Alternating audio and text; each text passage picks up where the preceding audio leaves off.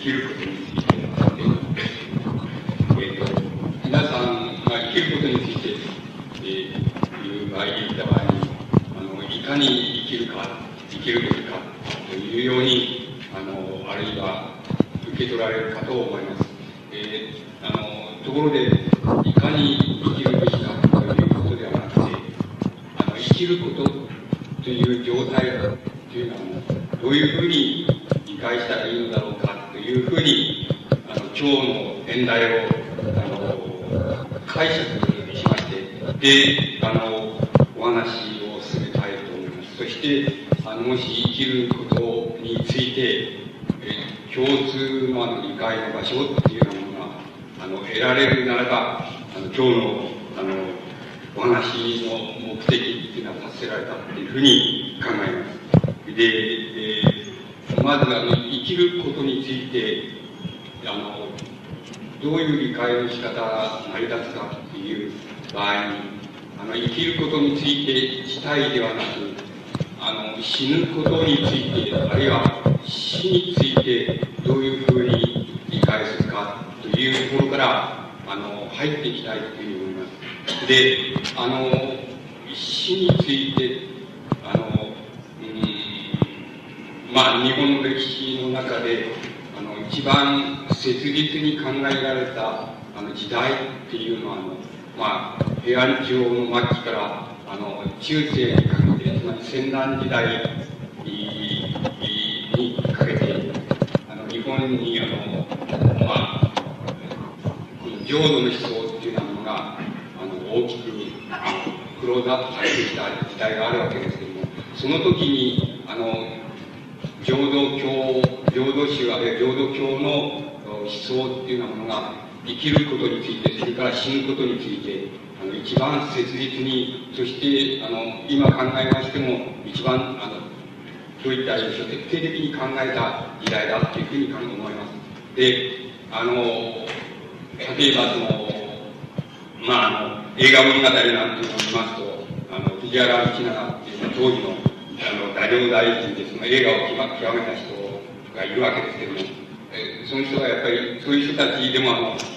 その死にかかって、つまり、臨終間際になると、その、その時に、あの、死んだ後でもなお生きたいわけで、その、生きたいっていうことは、あの、浄土へ行きたいっていうことで、浄土に生まれ変わりたいっていうことで、それで、やはりあの、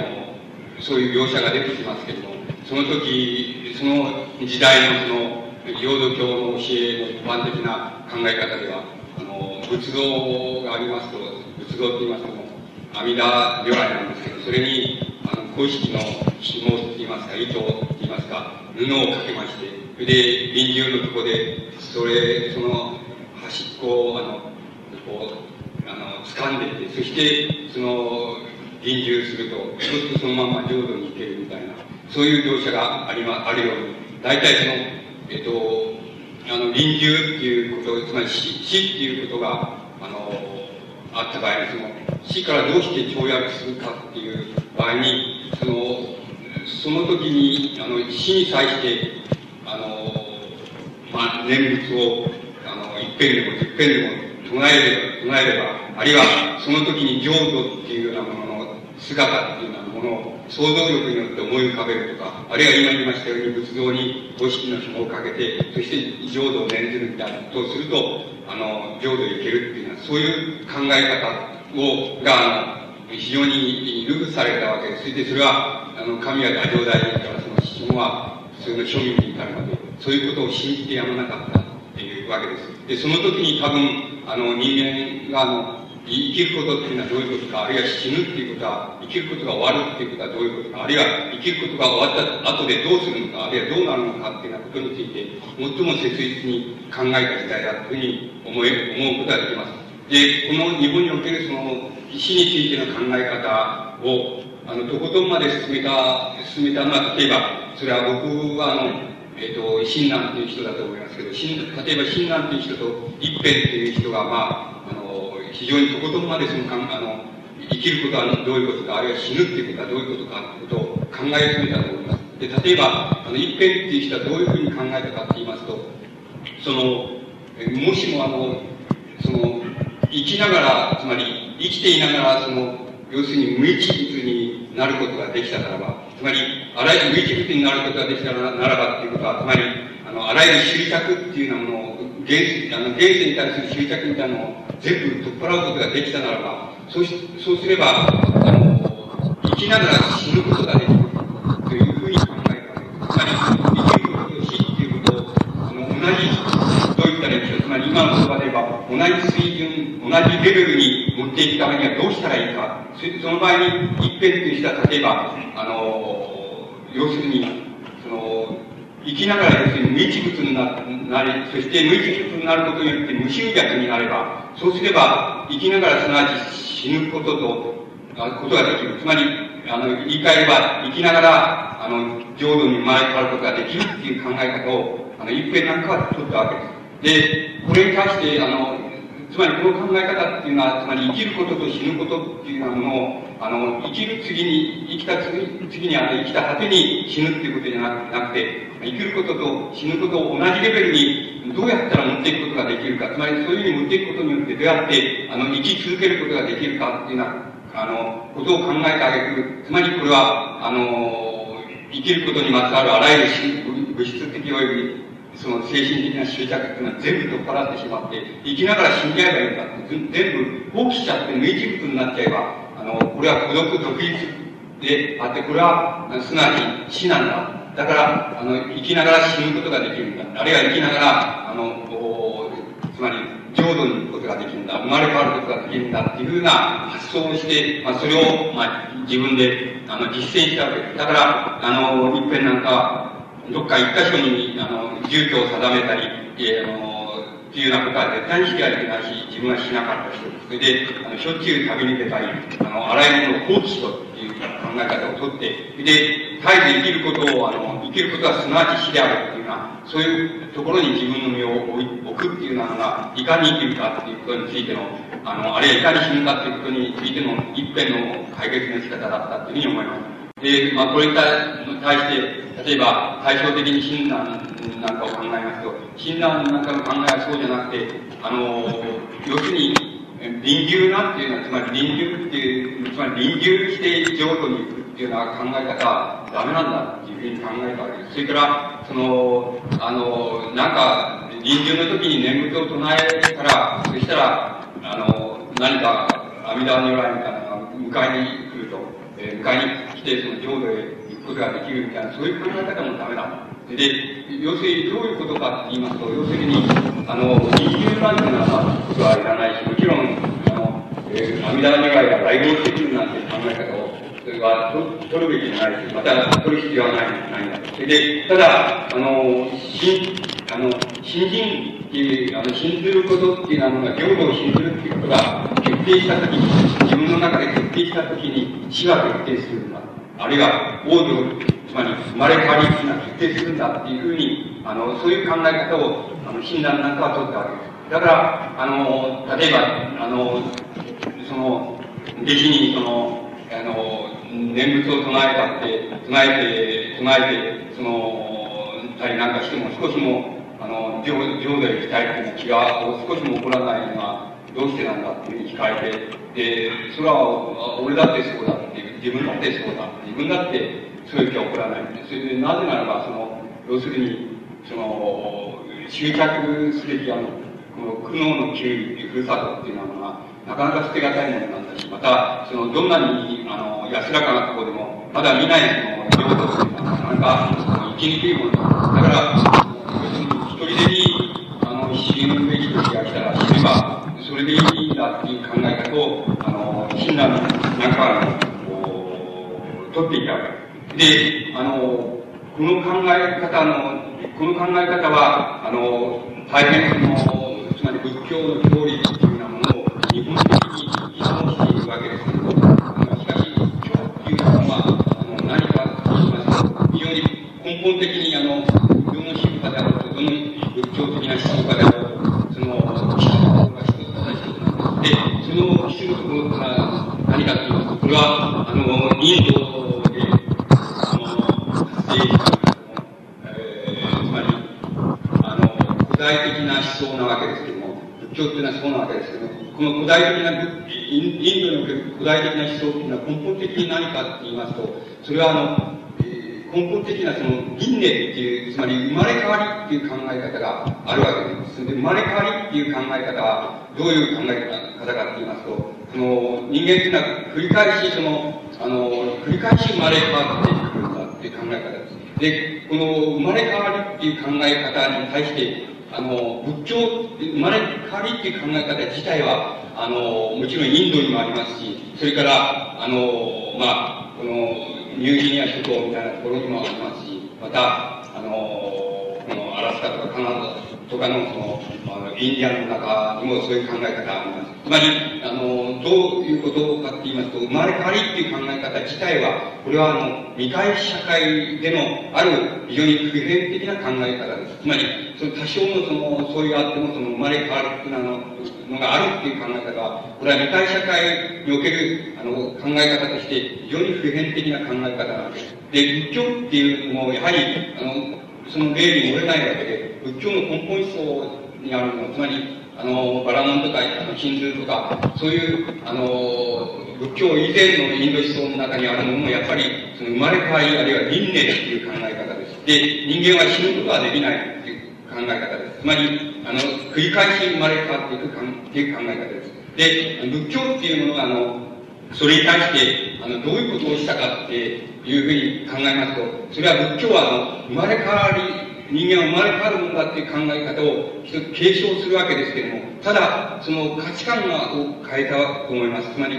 どういうふうに変えたかって言いますと、あの、生まれ変わるのは、立ち、つまり、生まれ変わるっていうことは、良くないことなんだっていうふうに価値観を変えた、仏教は変えたわけです。つまり、あの、生まれ変わりには違いないんだと。しかし、もしも、あの、非常に、あの、つまり、どういう手段を取るかは別それで、それぞれあるとして、ある手段をとって、その、悟りの境地に達すれば、その、もはや生まれ変わらないで、その、まあ、あの、この、まあ、一種の無ですけど、それは涅槃ですけども、あの、生まれ変わらないで涅槃に達することができると。それで、涅槃に達することができれば、もう生まれ変わる必要はないんだって。生まれ変わってまた、あの、あまり、あの、楽しくもまた来る、あの、楽でもない、この世に生まれてくるとか、あるいは、あの、他の動物に生まれてくるとかっていうようなことを、あの、繰り返し繰り返しやるっていうようなことは免れる。だから、あの、そのために、ある、その、悟りっていうことを、悟りの方法っていうのを、あの、捕まえていけばいいと。それ、それだから、あの、輪廻っていう、あれ、生まれ変わりっていう思想は、あの、やはり同じなんですけども、仏教は、ただ生まれ変わりっていう考え方に対する価値観も、あの、変えたと思います。だから、あの、むしろ、生まれ変わるっていうことは、あの、悪いことを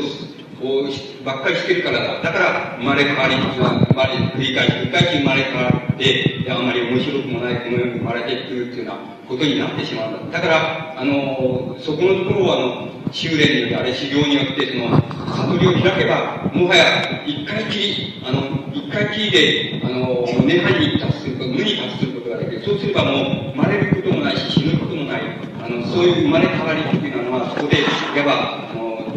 あの、断ち切られる、あるいは使用されてしまうっていうような考え方を仏教は根本的にあの取ったと思います。で、この考え方が、いわば日本の仏教でもやっぱり根本的な考え方にあのなっていくわけです。で、これはあの非常に重要なことなんですけれども、あの、生まれ変わりの考え方っていうのは、先ほど言いましたように、未開社会っていうものに固有なものです。つまり、未開社会にどこでもあり得る考え方です。ところで、あの、ところでこれを、あの、仏教のように、これに対する価値観を変えるっていうような考え方は、あの人間の歴史の中で中でどういう段階で出てくるかって言いますと、未開社会を人間が出して、で、あの、原始的な社会、あるいは原始的な社会から、社会の次に考えられる、あの、社会をアジア的社会っていうふうに言いますけども、アジア的社会に、あの、原社会からアジア的社会に、つまり未開社会を脱する過程で、あの、仏教的な考え方っていうようなものが、初めて、あの、人間、人類の歴史の中で初めて出てくるわけです。で、しかし依然としてそこの根本にあるのは、生まれ変わりっていう考え方が、あの、残されて、つまり、アジア的な社会でも、あの、残されるっていうことが言えます。で、あの、このことは、多分、あの、仏教っていう、仏教の考え方の根本的なところを司っているあの考え方だっていうふうに思われます。で、ところで、その、生まれ変わりっていうような、その、考え方に対して、例えば、その、まあ、具体的な、その、なんて言いますか、あの、そういう実例っていうようなものを挙げている本があります。で、これは、あの、アンダーソンっていう人の、その、あ、の、前世のことを記憶する、あの、20人の子供の本がありますそれは、やっぱりあの、インド、それからアラスカ、カナダっていうようなところの、あの、ところの領域で、あの、地域で、これは現代の話です。現代の話ですけども、あの、やはりあの、生まれ変わりの例っていうのを探しているわけです。で、生まれ変わりの少数例っていうようなものがあるんです。で、あの、を探しています。で、探して調査してるわけですけども、調査している記録なんですけども、その、あの、記録、まあ、どういうことかって言いますと、例えば、あの、インドの、まあ、ある、その、まあ、あの、女性の大学の先生っていうのがいると。それで、その大学の先生は、あの、自分が、あの、習ったことのない、その、昔の踊りっていうようなものを踊ることができる。それから、自分が習ったことのない、その、言葉で歌を歌うことができる。で、そういう話があるわけです。そうすると、あの、アメリカの社会学者ですけども、社会宗教学者ですけども、そこへ行きまして、それで調査してるわけです。で、できるだけ、まあ、偶然性とか、あの、怪しいところっていうのは排除しながら、あの、調査しまして、それで、あの、その人に直接会いまして、それで、あの、その踊り踊りと歌っていうのは、あの、やってもらうわけです。それをやるわけです。で、あの、で、自分が、要するに、前世ではその、まあ、何々という村のその、何々という人のその、妻だというふうに、その女性の大学講師が、インドの大学講師が言うわけです。で、あの一緒にやっぱりそこへ、その村へ訪ねていくわけです。そうすると、あの、そこの、そこに、あの、訪ねていきますと、で、あの、この、あの、やっぱりこの人が自分の夫だった人だっていうふうに、ちゃんと、で、これ、このような人が全部家族だった人だ。で、あの、どういうことが、例えば、自分の夫だった人と一緒に暮らしてた時、どういうことがあったっていうようなことを、あの、逐一述べますと、それは、あの、非常によく、あの、一致するっていうことで、っていうような事例をたくさん集めてるわけです。それで、あの、まあ、もう一つありますと、例えば、あの、3歳か4歳ぐらいの子供がいると。で、子供、子供が、あの、自分は、あの、前世は、やっぱり、あの、近くの何々というところの村の、その、何々という人の妻だったっていうようなことを、その、言うわけです。そうすると、あの、それがまあ、あの、評判になる、なるわけですけども、で、そこへ訪ねてって、やっぱりその子供に、あの、インタビューしまして、それで、あの、その、子供と一緒に、その、あの、村へ訪ねていきます。それで、訪ねていきますと、やっぱり、あの、この人が、あの、自分の、前世での自分の夫だったっていうふうに、あの、言うと、あの、言ってる方の子供はまあ、3歳か4歳なんですけども、言われてる方はまあ40歳ぐらいの男だったりするわけです。で、ところが男の方、その男の一つの方も、あの、その子供を、なんて言いますか、子供に対する言葉遣いとか態度とかっていうのは、まあ、あの、自分の財布に対する態度みたいなふうな、その、そういう態度を、その、ちゃんと示す。で、もちろん子供が、あの、あそこに何があったとか、こういうことが、あの、こういう時にこういうことがあったとかっていうと、それがまあ、逐一、その、それが符合するというようなことが、あの、事例を、まあ、20例ばかり、あの、集めたものがあります。で、あの、これ、これが、これをまあ、あの、その、集めたあの社会学者が、その、これは、あの、生まれ変わりっていうようなものの、その、なんて言いますか、あの、つまり実際とっていうふうに、それを、あの、理解して、そのように、その調査の結果を、その、発表しているわけです。で、あの、そうすると、あの、この現象って、このことは何かっていうことなんですけども、このことは何かって言いますと、あの、この、まあ、そういう言葉はないんですけども、つまり、あの、強いて言いますと、これは、あの、現代、つまり、現代の考え方ですれば、あの、なんて言いますか、期待権って言いますか、あの、期待権っていうようなことになると思います。つまり、あの、まあ、皆さんでも、その、そういう、あの、体験もあるかと思いますけども、つまり、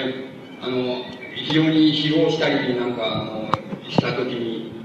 あの、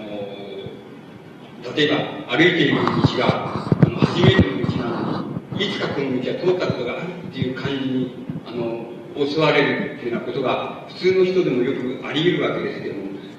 僕は、あの、この調査の例で、その、これは現代の例なんですけども、あの、この調査の例で、その、自分は前世に、例えば、何々のその妻だったとか、あの前世に、あの、誰それの夫であったとかっていうふうに、あの、いうその、その事例は、多分その現在の理解の仕方で言えば、その、この、危機体験っていうのと同じであって、つまり、あの、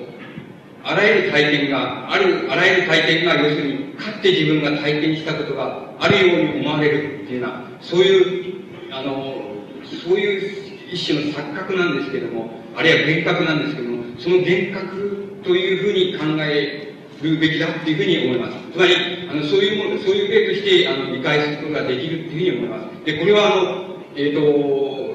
調査、その調査をしている人は、そういうふうに理解していないので、文字通り人間は、あの、えっ、と、前世から生まれ変わって、あの、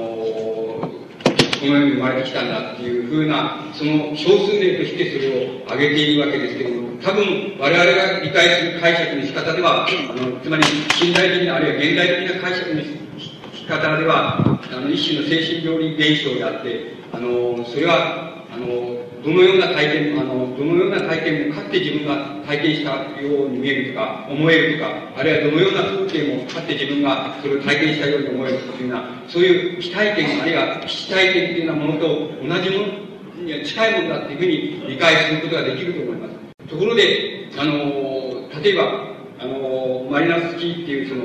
民族学者が、あの、トロブリアントあの諸島のこれはあの、今現在でもやっぱり未開的な社会を形作っている、そういう地域で、やはり、あの、どうや、人間というのはどうやって死ぬのか、どうやって生きるのかっていう、あの生まれてくるのかっていうことについて調査したあの結果があります。で、その調査によりますと、やっぱり、トロブリアン島の島では、あの、人間っていうのは、その死ぬと、その霊、霊になってある一つの島へ行くと。で、その島で霊として生活してる。で、あの、たまたまその、霊として生活している、あの、霊が、あの、海、海の上を例えば、海の海藻とか、その、海の浮遊物とか、そういう微生物とか、そういうものに、あの、乗っかって、それで、海、トロブリアントの海岸にたどり着いてくると。で海岸にたどり着いてきて、あの、海岸で、あの、水浴びをしている女の人に、あの、くっつくことがあると。そうすると、その女の人は、あの、あの、妊娠してお腹が大きくなって、それで子供が生まれる。で、あの、そういう場合もあるし、また、あの、海岸にやってきて、そして、あの、違うその霊に導かれて、それで、女の人の、あの、頭の毛の中にそ、の、取り付くと。そうすると、女の人は頭が痛くなって、それから吐き気を催して、それから、あの、女の人のお腹から生まれてくるっていうのは、そういう、あの、一般的な考え方をあのトルブリアントの人たちがしているっていう例を挙げています。で、あの、これも、それでその場合に、あの、もちろん、あの、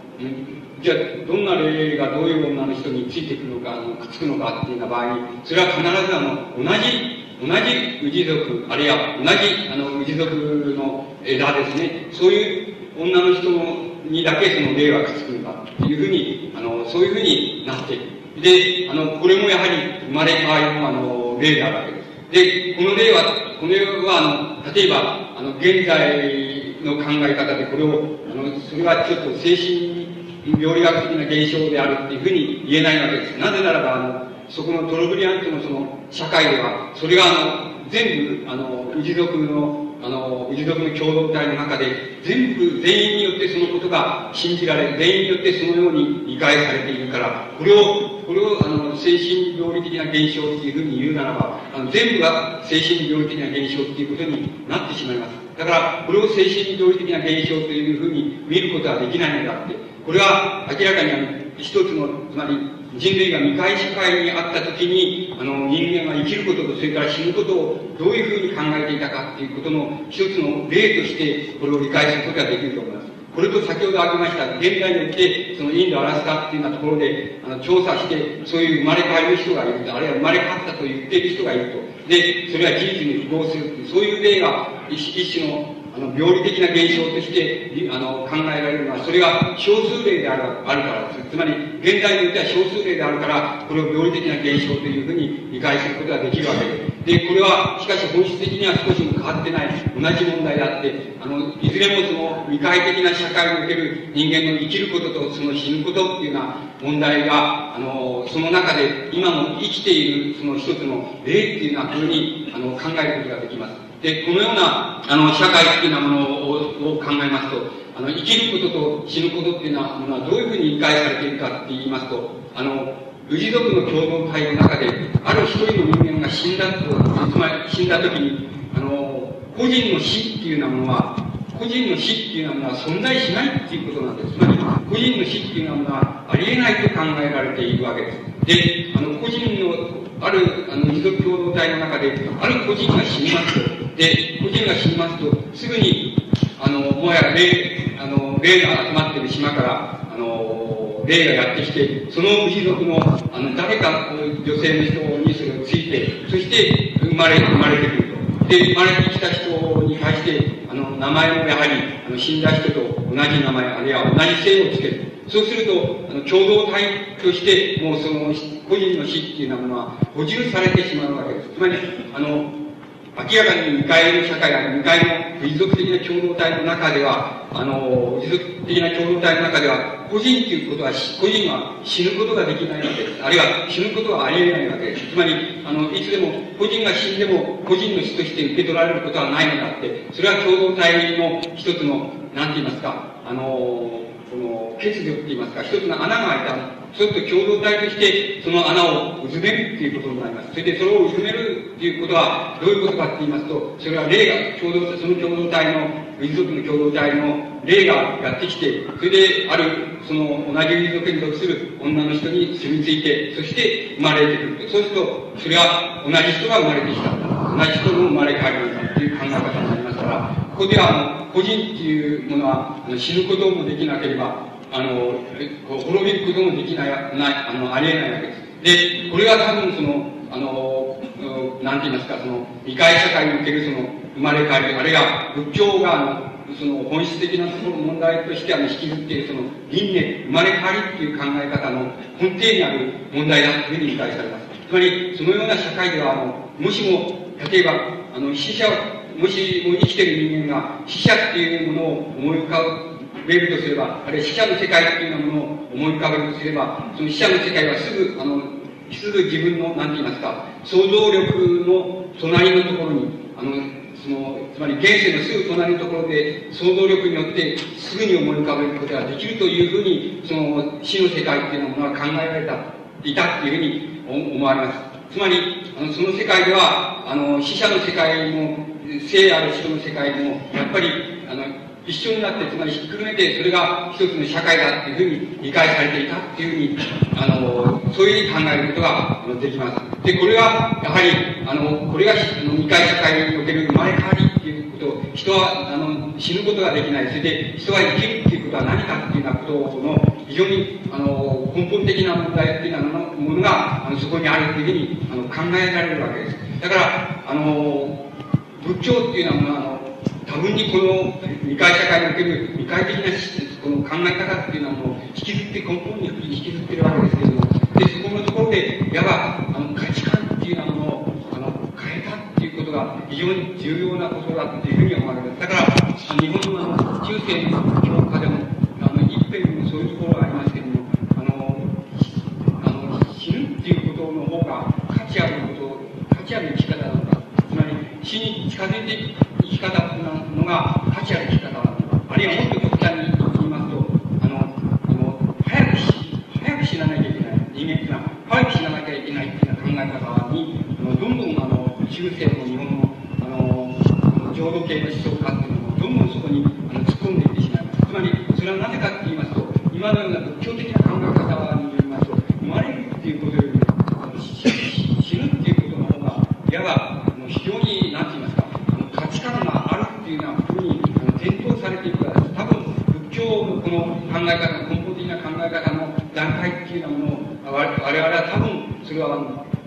原始的な社会から、それから、あの、アジア的な社会の段階で想定することが、つまり考えることができるんだというふうに思われます。で、これは、例えば、今申し上げましたのは、あのつまり死についての近代、つまり近代以前の考え方を、あの、お話したわけですけども、近代以降における死についての考え方っていうのは、あのどういうふうに考えられているかっていうのは、例を挙げてあのみます。そうすると、例えば、あの、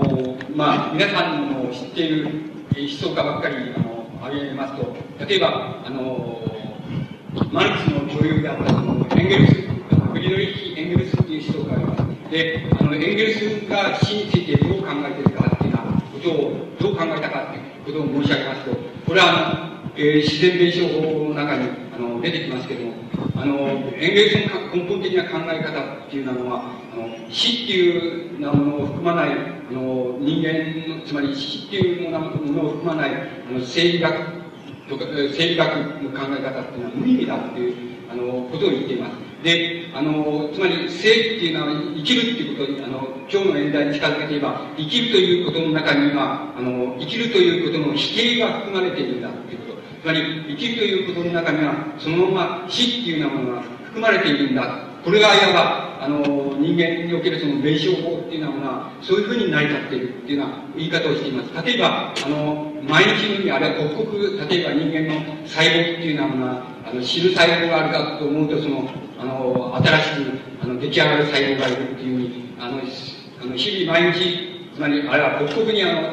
物質代謝って言いましょうか。物質代謝があの自然との間で行われていると。だから、あの必ずあの生まれてくる細胞もあれば死ん死んでいく細胞もある。そのことに、いわば、あの、停止っていうようなことはないと。だから、あのいつでもそういう流動していると。そうそういうこともあの一例であるけれども、つまり人間が生きるということ、生っていうことを考える場合には、生の否定っていうようなものがその中に含まれているっていうふうに考えるべきだというふうに、あの、エンゲルスは言っています。そしてエンゲルスによれば、あの死っていうのは二つ、あの死っていうことはどういうことかというと、二つ考えられる。で、一つは死っていうことは、あの、いわば有機体の、つまり、あの、消滅だと。有機体の消滅だって、その、有機体的なものは、全部その、その生化学成分、科学的な成分である、タンパク質とか脂肪とかそういうようなものに全部、あの、分解されてしまう。で、それ、そして、あの、あの、いわば自然の要素になってしまう。それがいわば死であるというふうに考えられることは一つだというふうにエンゲルスは言っています。で、もう一つ、エンゲルあのもう一つのことをエンゲルスは言っています。で、もう一つのことは、もしも、あの、もしも、あの、人間の抱いている生命原理、あの、生きるということの原理ですね。生きるということの原理、あるいは、あの、別の言い方をして、それは魂と言ってもいいわけですけども、魂というものが、あの、断層するとすれば、その魂っていう、断層えるとすれば、その魂っていうようなものは、人間だけではなくて、あらゆる生物ですね、生物の死滅よりも、もっと先まで、その、残るだろうっていうこと、残る、残るだろうっていうふうに考えられることが一つであるで、あの、エンゲルスは、いわば、あの、死っていうことをどういうふうに考えられるかというと、その二つ、二つ、つまり、二つのことが考えられるっていうふうに言っています。つまり、あの、皆さんは、例えば、エンゲルスは、有物分者だから、つまり、えー、今言いました一つの方で、まりこれ死んだらし、あの肉体死滅しちゃって、それで、あの、分解して、消滅して、それで科学的な成分にあの書いてしまう。こうあのこれだけしか言ってないっていうふうにお考えになって、そうじゃなくて、あのそうじゃないんです。そのことは確かに一つなんだけども、もう一つ、やっぱりもう一つのことを言っています。で、生命原理っていうことを考えるならば、で、それが残るとするならば、それは、あの、人間よりも、人間の死滅よりも、消滅よりも、あるいは、あらゆる生物体の消滅よりも、もう少し先までそれが生き残るっていうふうに考えられることが一つであるっていうふうに言っています。これは、あの、エンゲルスの考え方の考え方の死についての考え方です。で、あの、まあ、もうもう一つ挙げましょうか。もう一つだと挙げましょうか。もう一つ。あの、例えば、あの、サルトルの偉人であるその、あの、ボーワールっていう、あの、女性哲学者いるわけですけども、ボーワールは、あの、老いっていう、あの、老いっていう、年、年を取るっていう、老いっていう本の中で、やはり、あの、死について、あの、研究しています。で、自分が、あの、死っていうものに対するその、なんて言いますか、悲しみって言いますか、悲しみっていうようなものを、をあの、幾分かでもその、なんて言いますか、その、和らげられたっていうようなもの、やあの和らげられたのはあの自分があの死っていうものはあの世界におけるその不在だっていうふうに考えられるようになってからだっていうふうに言っています。例えば、あの、自分たちは日々、あの、不在を体験している。で、その不在は、あの、かつて、あの、かつて、あの、友達であった人間が亡くなっているとか、かつて、え、父親だったとか、母親だったとか、肉親であったっていう人が亡くなっている。もう今や亡くなって不在だと。で、あの、またかつて自分が、あの、行った土地に、もう二度と行くことがない土地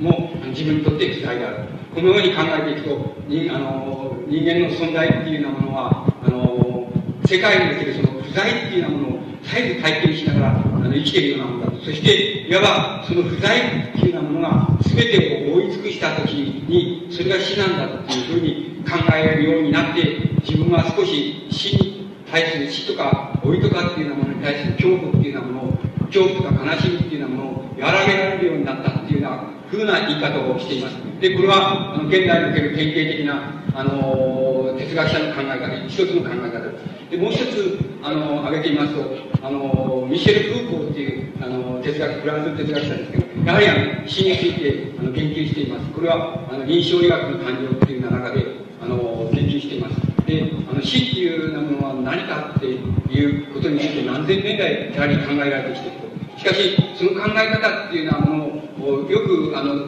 あれしてみると、その、人間っていうのは、あの、えっ、ー、と、つまり、ある時突然、その、病に侵される。で、病に侵されると、病の果てに、それから死っていうようなものがやってくると。そうすると、つまり、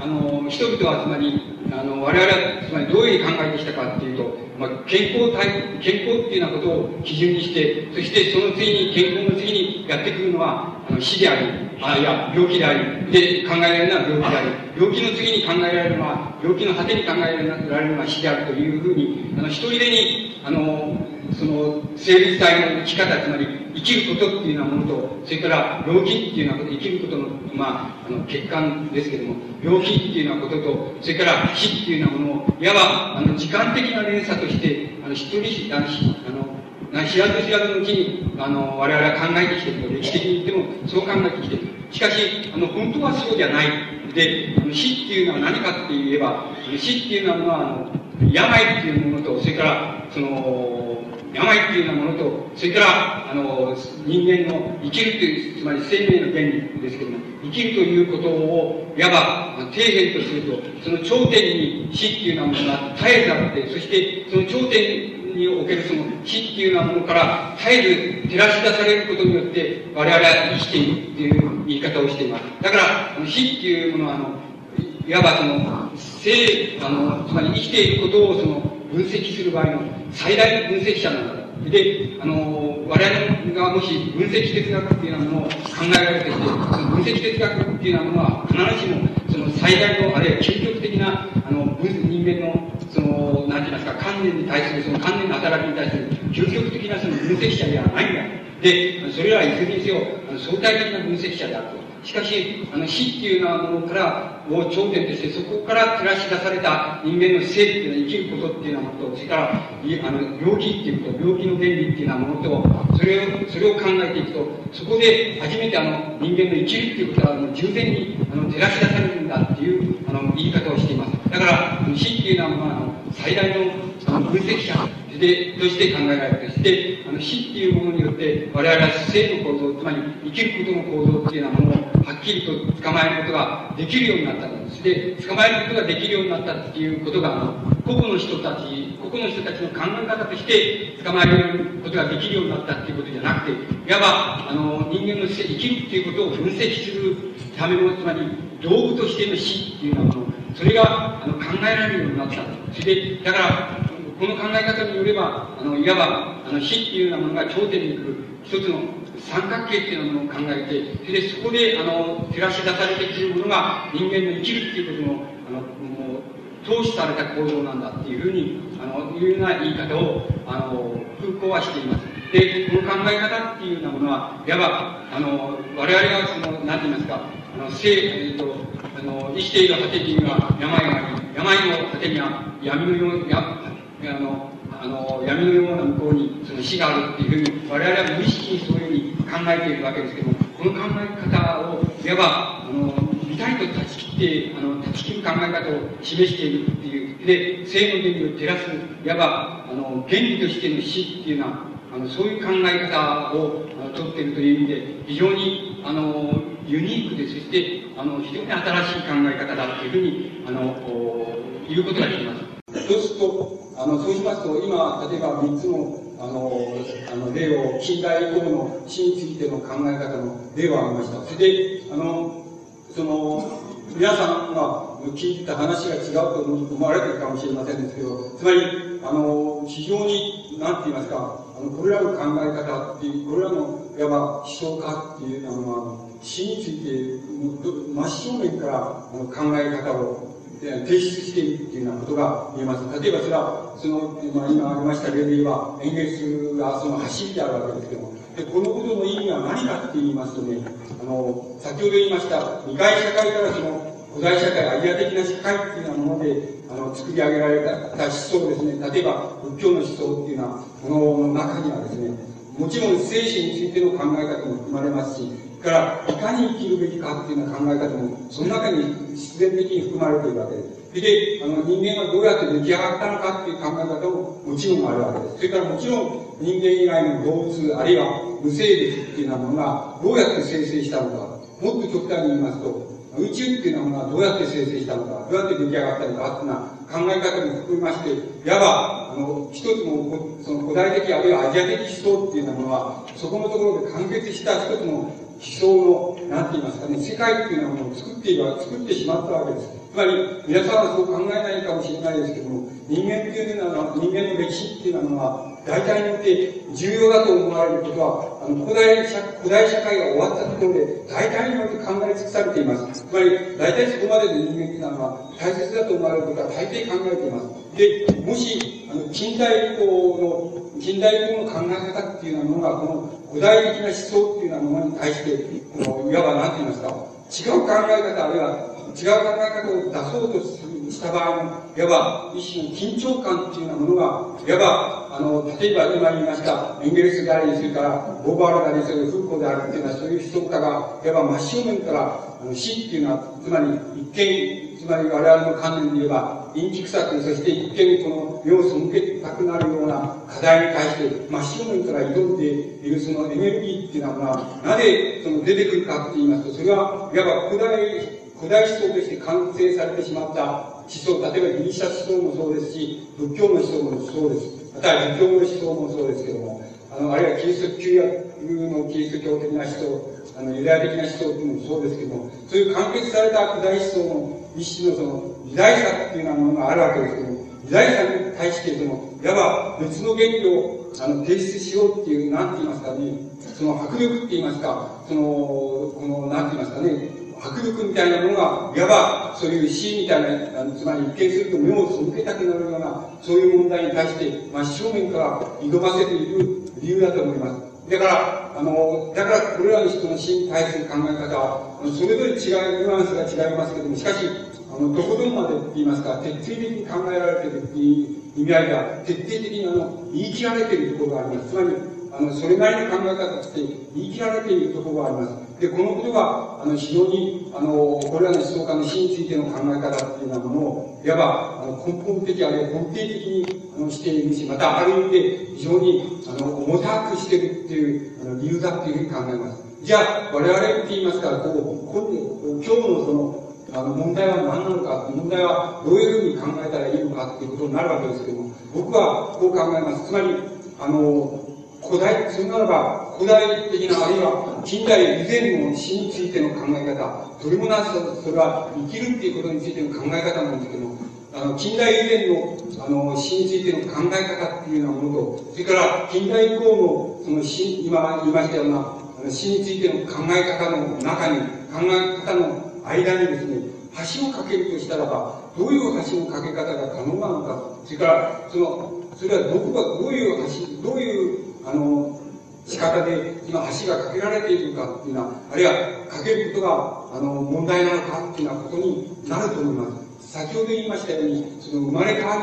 りの、つまり自分が前世から生まれ変わったあの人間なんだっていうような、その言い方ですね、そういう言い方の中に含まれている、その、一種のその異常さ、つまり我々の理解の仕方という、その現代の理解の仕方という異常さっていうようなものを考えますと、つまり、その種の、つまり生まれ変わりとか、あの、輪廻とか、そういういわば仏教なんかにおいて、あるいは仏教以前の考え方においては、非常に重要な考え方の一つである。つまり、その考え方の中に、いかに生きるか人間が生きるのかっていうような考え方が自然的に含まれているような、つまり、いかに共同体の一員として生きるのかとか、いかに、あの、この世でどういう立派に生きるのかとか、立派に死ぬのかっていうようなことが含まれているような人間っていうような考え方も、言ってみれば、現代の、あるいは近代以降の考え方に翻訳してしまいますと、単なるあの、心理現象っていうようなものに翻訳されてしまうわけです。つまり、翻訳されてしまうところがあるわけなんです。つまり、そうしますと、近代以降の思想っていうようなもの、あるいは、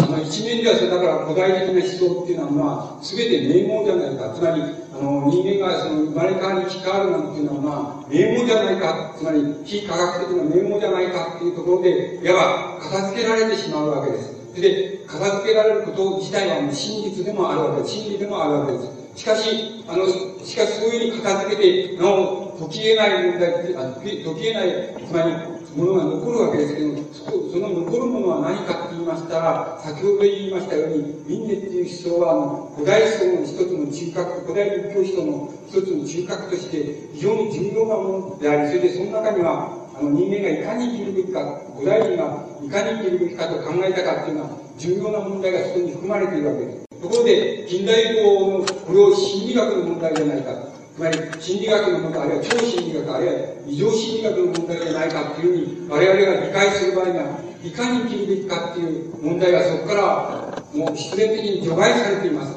で、除外されて一つの心理現象、あるいは異常現象、あいつは、あるいはこの人間はいわば論理的な人なんだっていう、精神論理的な範疇に入る人なんだっていうようなところで、あの、型がつけられるっていうような風になります。だから、あの、輪廻生まれ変わりっていうようなものは、その、そういうものとして理解されてしまう。そうすると、一面では、それは真理であるけれども、一面では、あの、古代思想の持っているその、大きさっていうようなものが、非常に小さな規模の心理学の、単なる心理学の問題、あるいは単なる精神論理学の問題に還元されてしまうっていうのは、あの意思の欠陥を持つわけです。だから、問題はそうじゃなくて、あの、その橋のかけ方じゃなくて、あの、もう少し、あの、適切な、いわば、あの、古代、古代以前の思想っていうようなものと、それから、あの、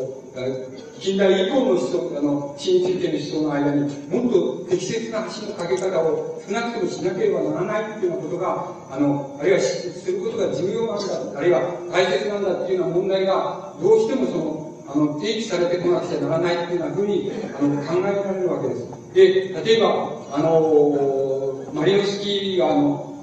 あの、マリノスキーじゃない、その、あの、ウリエールという人が、未開社会の真っていうような本の中で、あの、死の体験、死んだ体験をした人の、あの、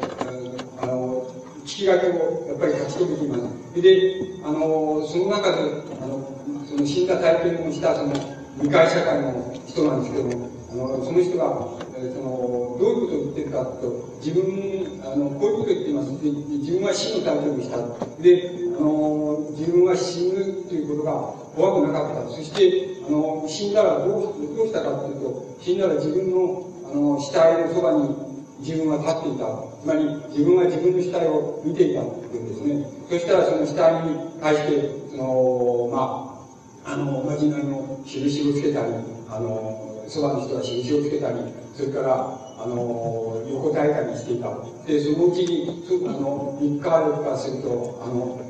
その、あの、自分に、自分にはその、昼か夜か分からなくなったっていうんです。で、あの、分からなくなった。それで、そのうちに、空腹になったので、それで、あの、周り、あの、周囲にいた人に、あの、何か食べさせてくれっていうふうに自分が言った。そしたらば、あの、周りにいる人たちが何か食べ物を火の中に投げ入れたっていう。で、投げ入れたとで、その食べ物をその火の中に投げ入れたら、たら自分はあの空腹が治った。っていう。空腹が満たされた。で、あの、自分は、あの、今、この死んだその時にいたその家を離れたくないなっていうふうに思っていたと。しかし、あの、周りにいる人たちは自分の死体を、その、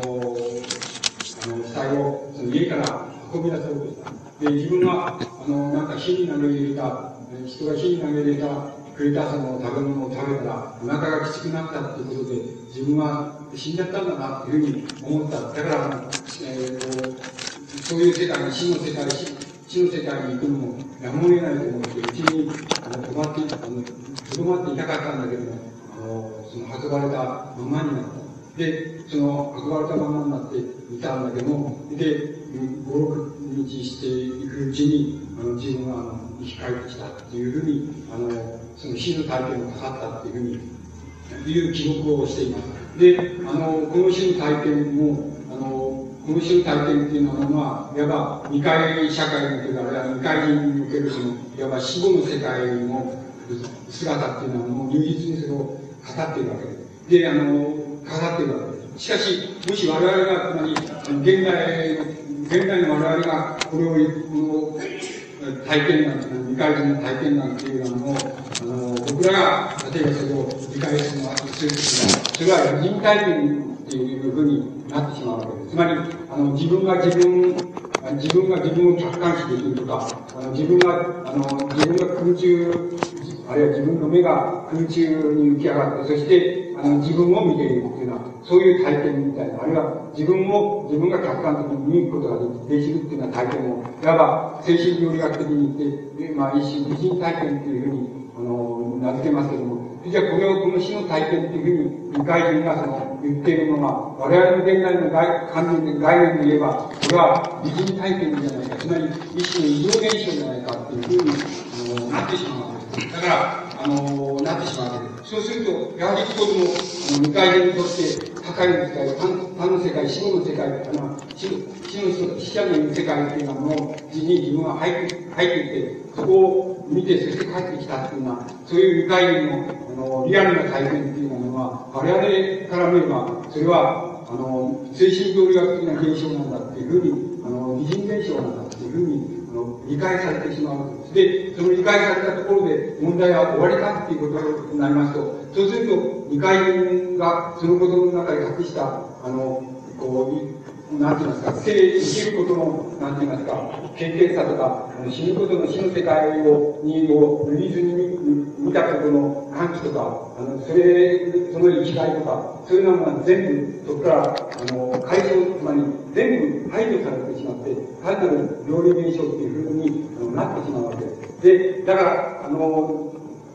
その思想っていうのは、まあ、単に異常現象に過ぎないっていうふうに理解されてしまったところで、問題は終わるのかって言ったら、その決して終わることはない。あの、そこで終わらせては、問題は少しも、あの、進んでいかないっていうのは、問題をここに作るわけです。だから、そこのところが、いわば、あの、何て言いますか、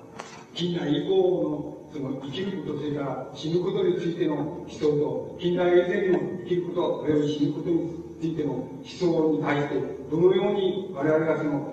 なんて言いますか、橋を架けるかっていうのは問題の、一番根底的な問題っていうのは、あのそこにあのあるということが、言うことができます。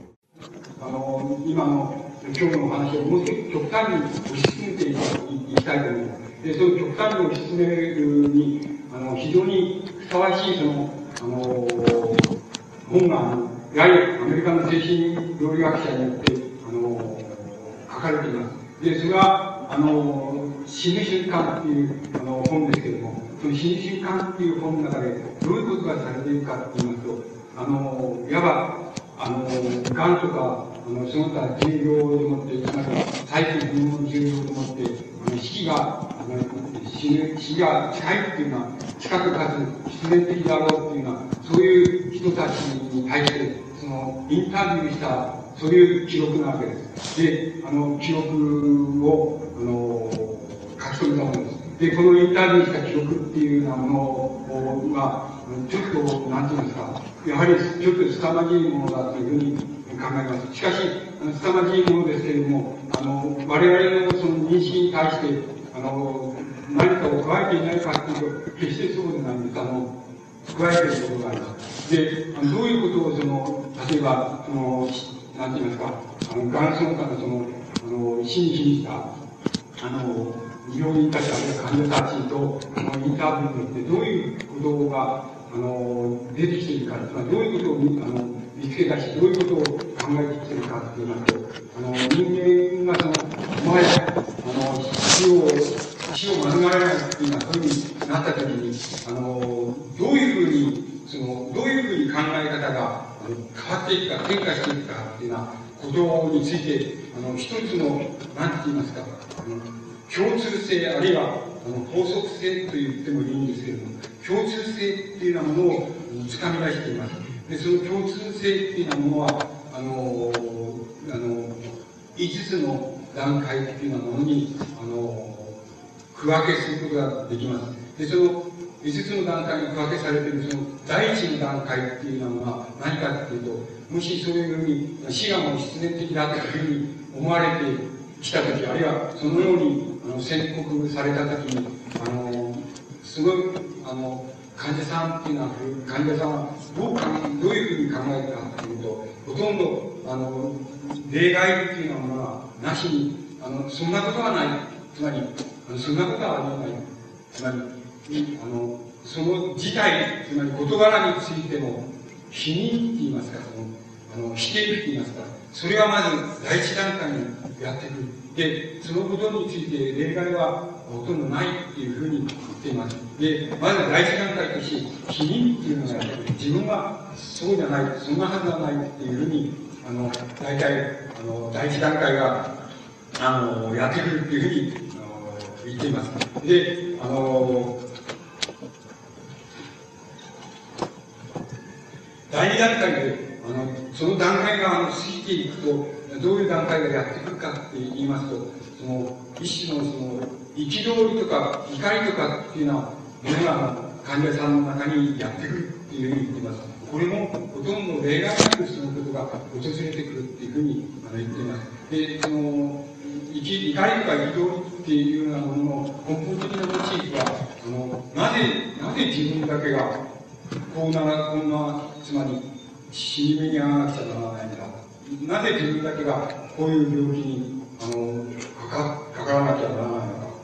っていうことが根本的なモチーフだっていうことを、あの、著者は述べています。で、つまりこれが、あの、いわば、憤とか怒りとかっていう、つまり、第二段階にやってくる、あの、非常に根本的な、あの、問題だっていうふうに、書いています。で、これについても、やはり、ほとんど例外なくそのことがあのどのあの近視の患者さんでもあのそれがやってくるっていうふうに言っています。で、第3段階で、あの第3段階になりますと、あのどういうことがやってくるかっていうと、それは、あのそういう言葉を使っていますけれども、延命っていうこと、つまり、あの、延命っていう言います。命を伸ばすっていうことが、延命っていう言葉、あるいは取引っていう言葉を使っていますけれども、取引っていう段階がやってくるというふうに言っています。で、その取引っていう段階はどういうことかって言いますと、もしも自分に、あの、もしも自分に、あと、あの、あと、例えば、何日、あるいは何何ヶ月、あるいは何年生きさせてくれるならば、自分は、あの、どんなことでもするというような形でやってくるっていうふうに言っています。で、これは、あの、患者さんの対象がアメリカの社会ですから、あの、宗教的に言いますと、あの、キリスト教っていうことになるわけですけど、大体にて、この、いわば、第三段階にやってくる延命または取引っていうようなものは、大体神を相手に、神を相手に大体行われるっていうようなのが、ほとんど大多数の場合だっていうふうに言っています。で、あの、神を相手に、もしあなたが私を、要するに、あの、もう何ヶ月生きさせてくれるならば、あるいはもう何年生きさせてくれるならば、私はあなたに、あの、一生、あの、生涯、あの、奉仕する。つまり、あの、神があるあなたに奉仕するっていうふうな、いわば、そういう、いわば取引交換の仕方っていうようなものとして、第三段階はやってくるっていうふうに言っています。で、このことは大多数がそれだって、これにもほとんど例外がないっていうふうにあの、言っています。で、あの、この段階で、あの、あの、この段階は、いわば、あの、昔ならばきっと、その、牧師さんが、あの、なんか、牧師さんが、を相手にそういうふうに、あの、こう、告白が、告白がなされ、そして、あの、誓いがなされ、そして、牧師さんだけが、それを、あの、自分の胸に秘めて、それで、あの、まあ、その人は、あの、なんか神の信仰を、あの、獲得して死んだっていうようなことに、あの、なるんだろうけれども、そういうことになってるんだろうけれども、そのことを、やっぱ、あの、あからさまに、真正面からあからさまに、そのことを、あの、ちゃんとその追求して突き詰めていくと、そうするとそれは、いわば神あるいは絶対者と言いますか、それそのものとのいわば交換条件あるいは取引と言いますか、取引っていう言葉を使っていますけど、取引として、この第三段階的なものが、あの、やってくるっていうふうに、あの、言っています。で、その取引っていう段階が過ぎますと、第四段階で、あの、の、憂鬱とか抑圧、抑鬱とか、いわば、悲嘆とか、そういう段階がやってくるっていうふうに言っています。で、この抑鬱とか悲嘆とかっていう段階っていうのは、あの、二つに分けることができる。で、その一つは、例えば、自分は思い残したことがたくさんあるんだっていうのに知らなきゃならないのかっていうのは、そういう悲嘆っていうようなものとして、一つはある。つまり、例えば、自分は、あの、ここで死んで、こういう人と別れなくちゃならないのかとか、家族と別れなくちゃならないかとか、まだ、あの、こう、借金たくさん、それも払えないで、あの、死ななくちゃならないのかっていうのは、そういう意味も、あの、その現実的な条件があって、それに対する抑鬱とか、抑鬱として一つは現れてくるっていう言ってます。しかしもう一つの抑鬱はそうじゃなくて、あの、なんて言いますか、死に対する、その死に対する予備的な、予備的な危機感という悲しみだっていうふうに、悲しみとしてその抑鬱の段階っていうのは、ものがやってくるっていうふうに言っています。で、あの、この段階の、この段階においては、もはや、あの、なんて言いますか、あの、あらゆる言葉っていうようなものは、あの、そばの人、つまり、そばにいる人の言葉、言葉に、言葉とか、言葉による、あの、慰めとか、あの、言葉による、あの、激励とかっていうようなものは、何らその役に立たない。まり、何も役に立たない段階なんだと。だから、あの、その段階が、あの、その段階が、あの、分かるって、分かるっていうこと、つまりその段階が分かっているっていうふうなことが、あの、分かって、分かるっていうことが、分かっているっていうことが、つまり、他の人にいる人がそれは、そのことを分かっているんだっていうことが、患者さんに分か分かるっていうことは、だけが、いわば患者さんにとって救いになるので、その他の、あらゆる言葉による激励とか、言葉による慰めとかっていうのは、ほとんど意味をなさないっていうふうに、あの、それを説いています。それで、あの、その段階が、あの、過ぎますと、あの、第5、第5の段階、最後に、受け入れっていう、重要っていう言葉を使っていますけども、受け入れっていう段階がやってくると。で、この受け入れっていう段階は何かって言いますと、これは、いわば、その、な、あ大体、あらゆることについて、その周囲のこととか、あらゆることについての関心がだんだんだんだん狭まってきて、もや、そういうことについての関心っていうのはなくて、ただひたすら、なんて言いますか、ひたすら自分の中に入って、それでひたすら、あの、なんて言いますか、眠りたいなって言いましょうか。えつまり、あの、こう、なんて言いますか、幼児の眠りっていうのは、反対の意味でも、あの、やっぱり幼児の眠りに似た眠りっていうのは、もう、あの、患者さん欲しがるだけで、もちろん、あの、そんなところで言葉も、あの、何も、あの、意味がないし、むしろ、激励っていうのは煩わしいだけで意味がないっていうのは、あの、患者さんのあれだって、あの、患者さんがそうなってくれば、あの、そうなってきたときに、やっぱりあの、もう受け入れっていうのは、言葉、受け入れの言葉っていうのを、あの、ちゃんと、受け入れの言葉っていうようなものを出す、あの、吐き出す。つまり、喋る。で、受け入れの言葉っていうのは、まああの、もう、もうこれ以上、あの、もうこのくらいで精一杯ですとか、まあ、あの、まあ、夏目漱石が、あの、臨終の時に言ったって言葉があるんですけども、まあ、もう泣いてもいいよっていう子供に言ったっていう、あの、あの話が伝わっていますけども、つまりそういうふうに受け入れ、死の受け入れっていうような段階がやってくる。で、その受け入れっていうような段階が、あの言葉によってやってきたときには、大体によって24時間以内にあの死亡、大病死死ぬっていうようなことをあの言っています。で、あの、この死の、この死についても、なんて言いますか、あの、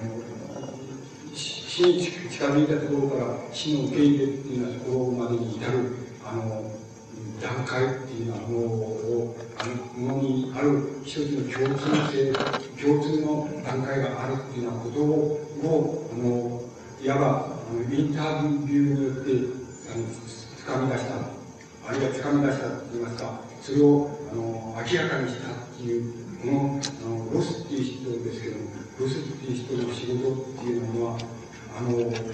多分死についての考え方を、あの、従来の考え方っていうのを、あの、一歩を進めたっていう、進めた意味を持つっていうようなことを言うことができると思います。で、あの、そうしますと、何が、この、つまり、我々が観念では、あの、実にその残酷なことをするんではないかということになるわけです。あの、残酷なことを、あの、ヨーロッパ人っていうのは、もうやるもんだねというようなことになるわけです。しかし、あの逆の面から言いますと、あの、やっぱりヨーロッパ人っていうのは、とことんつまり、つまり目をすんでたいこと、あるいはそのことをできるならば触れないで済ましたいことっていうのは、たくさんあるわけですけども、人間にはたくさんあるわけですけども、生きることの中でもたくさんあるわけですけども、しかしそのことに対して、まっしぐるから掴みかかろうっていうような姿勢がやっぱりあるなっていうことを感じます。これは、あの、この悪くすればこういう、あの、こういう、つまり調査とか、こういう研究っていうようなものは、悪くすればこれは、あの、一種の精神的な生態解剖っていうようなことになってしまいます。また、その精神的な生態解剖と誤解されかねないところがたくさんあります。しかし、あの、このロスっていう人たちの、あの、一部の人たちは、あの、いわば、あの、医者と、それから、いわば宗教家と、それから、あの、自分みたいあの、本人みたいな精神学者と、そういうような人たちが、あの、そのことから、そのことに真正面から、あの、とっくることによって、あの、最後にやっぱり、あの、患者たちの、いわば、あの、共感、つまり、患者たちの共感といいますか、あの、誰もそういうこと今まで触れてくれなかったっていうようなことを、あなたたちは触れてくれたというような、あの、患者たちの気持ちっていうのはもう最後には引き出すところまであの行っちゃっています。だから、あの、もしもこれが失敗したら、あるいはこれを中途でやめてしまったら、これは、とてつもない、いわば、あの精神の生態介護っていうようなことにもうなるわけですけど、しかし、あの、こういうふうに真正面から取り組むことによって、いわば、あの最後には、あの、誰もそれを触れなかったこと、あの、ことっていうようなことを、いわば、ご本人に、あの、それをあの納得させるし、ご本人からあのそれを、あのそれをあの感謝するっていうようなところまで、そういうところまで持っていってます。言って言ってみれば、かつてあの死に死にするした人間から人間が死に至るまでの過程において、誰にはあの避けて通り、誰にはあの空虚な激励の言葉でごまかし、そして、あの、まかり間違いは、その、ごまかし合いが医者と患者と家族の間に、あの、こう、手、あの、なんていうんですか、マリのように投げ渡されて、それで死んでしまうっていうのは、そういう、従来そういうふうに、いわば、あの、問題があったものを、いわば、非常に明明晰に、明瞭に取り出して、明瞭にそこまで突き詰めて、そして、あの、患者っていうようなものの、究極的には感謝っていうようなものを、言いますか、共感っていうのは引き出すことところまで言っています。そのことと、いわば、そういうあの人間の、そういう死死死から死の決定からその死を受け入れるまでの、そういう期間で人間っていうものが、どういう、いわば、心の過程を通るかっていうようなことに対して、共通の、いわば段階っていうのはもう、そこで、あの、掴み出すことが、できています。で、もし、あの、そのことは、いわば、あの、先ほど申しました、近代以降の、つまりエンゲルスであり、ボーバールなり、そして、あの、フーコーである、そういう人間、そういう、いわば、個々の哲学者たちや思想家たちが、あの、それぞれの形で、その、言い切っている、その、いわば、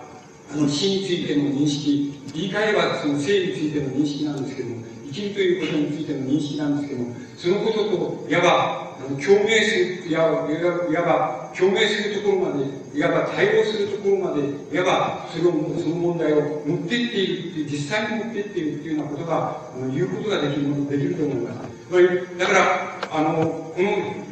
そういうふうに考えていきますと、いわば死っていうようなものの段階を、いわば病気であり、そして病気になり、年を取り、そして死に至るっていうようなふうにあの考えていた、考えていた認識っていうのはもう、まるで90度だけ、90度だけ、180度ではなく、90度だけ変えまして、いわば死っていうようなものの段階から照らし出された生の姿、生きる、生きることの姿っていうようなものが、ものによって初めて生きることっていうようなものが、従前に照らし出されるっていうようなことが、いうところまで死っていうようなものの認識を持っていってるっていうようなことが、あの、言えると思います。つまり、我々が生きていく場合で、あの、いかに生きるかっていうようなことに様々な見解があろうとも、あの、生きていくことっていうのは、一般に我々が片道切符だっていうふうに考えています。つまり、あの、15歳の者が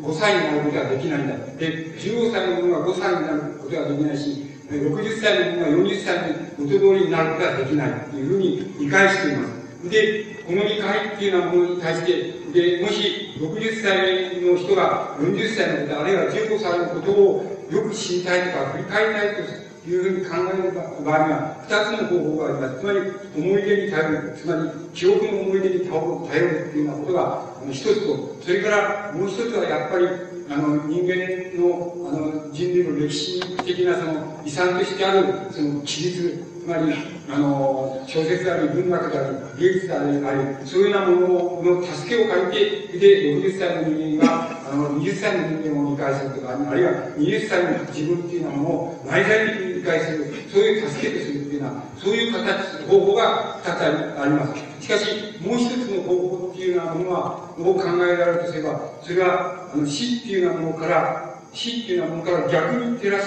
逆に生の姿を照らし出すし、そして投資しますと、そこで演じられている、その、様々な段階っていうようなものは、生の段階っていうようなものを、あの、非常に最大の形でその、象徴しているっていうようなことを言うことができると思います。というのは、あの、皆さん例えば、文学、あの、主催者の人たちは大体、あの、文学研究会の方々ですし、皆さんも大分その文学がお好きな人が多いだろうと思いますので、文学の話にそのことを結びつけて、あの、あの、見たい、見ますと、つまり、この、今、あの、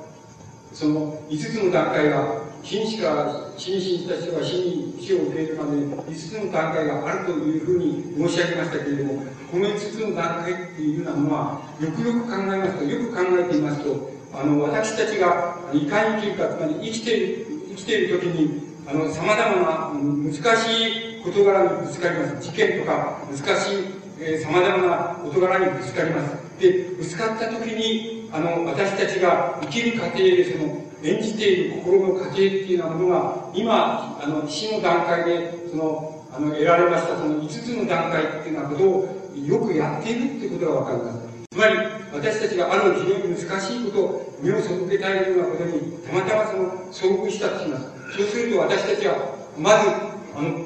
こんなことを、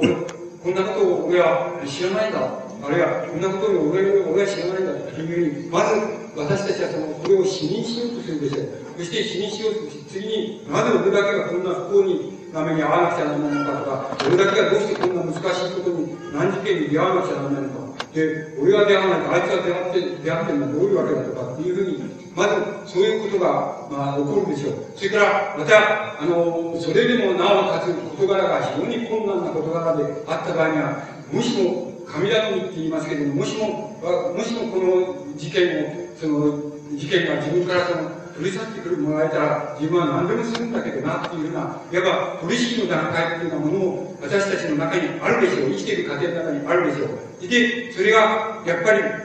だんだんと、それが、あの、もうどうしようもなくなって、その避けることもできないっていうのは、そのその事件が何事件だった場合には、私たちが、それもう、限りないその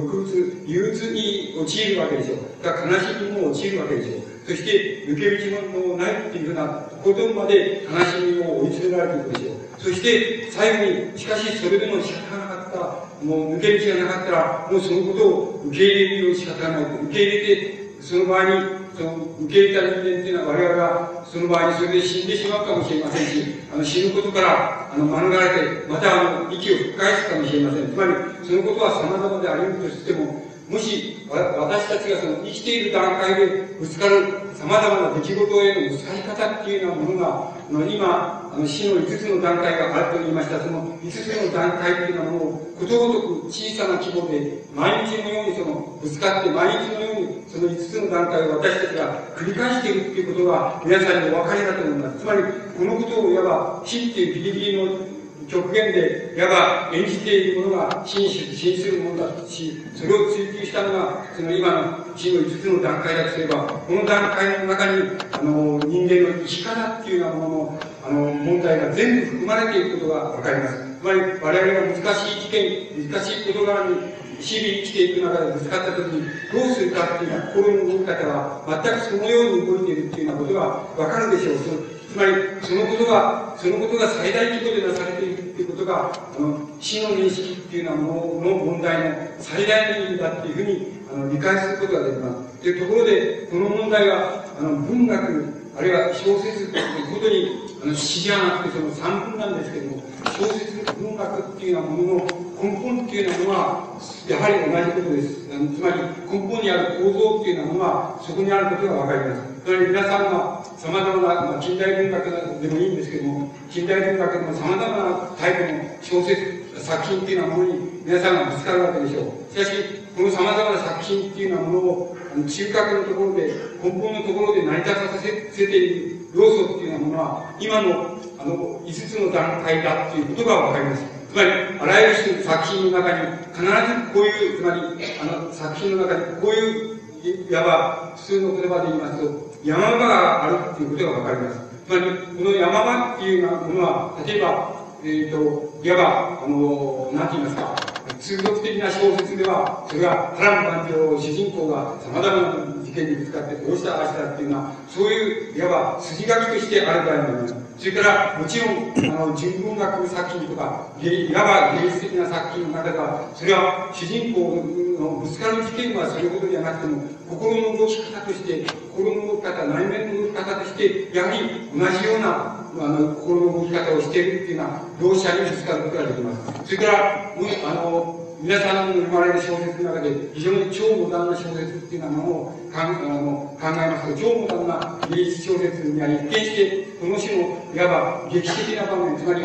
人間があの根本的にあの事件にぶつかった時に、どういう心の動き方をするか、どういう態度を取るかっていうような問題が、一見すると作品の表面に全然現れていないっていうような作品にぶつかることが皆さんあると思います。しかし、その場合も、あの、その場合は、どういうことかって言いますと、その場合には、いわばこの様々な5つの段階が5つの段階のうち、あの、3つの段階が3つの段階が抜かれているわけなんです。つまり、3つの段階をいわば、あの、故意に言いますか、あの、作者が意識して抜いているわけなんです。だから、皆さんが、あの、ある作品を、文学作品を読まれる場合に、今の事柄を、今の今日お話しましたその問題を、あの、根本に踏まえて読まれますと、あの、お読みになると作品の読み方っていうのが、あの、違ってくるかもしれませんし、またうまく読めるかもしれません。つまり、どのような作品でも必ずその5つの段階を、あの、必ず含んでいます。それは、あの、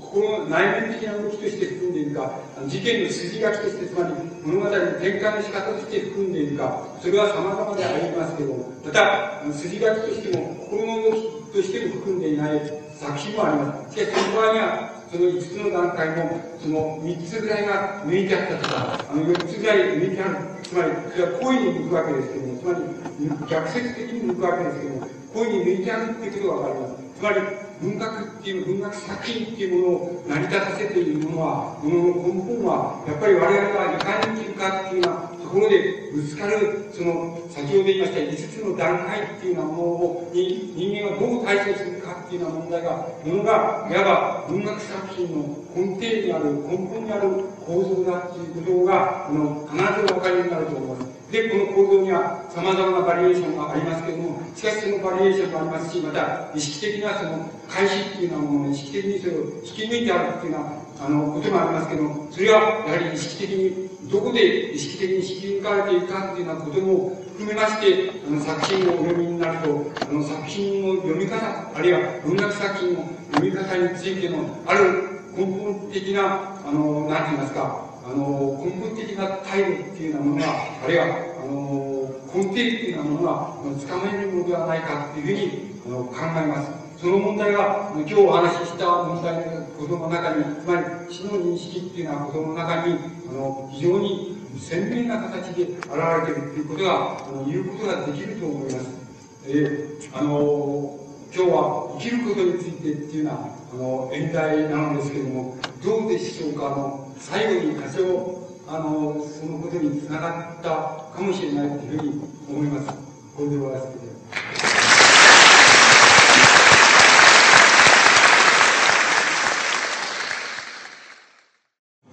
かくそのお話に来ていただきますので、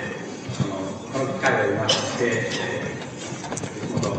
先生に今日のお話を少しこう考えですね、あるいはあの日頃考えられる人などもっと深くしたいというようなことから、質問の時間を設けることを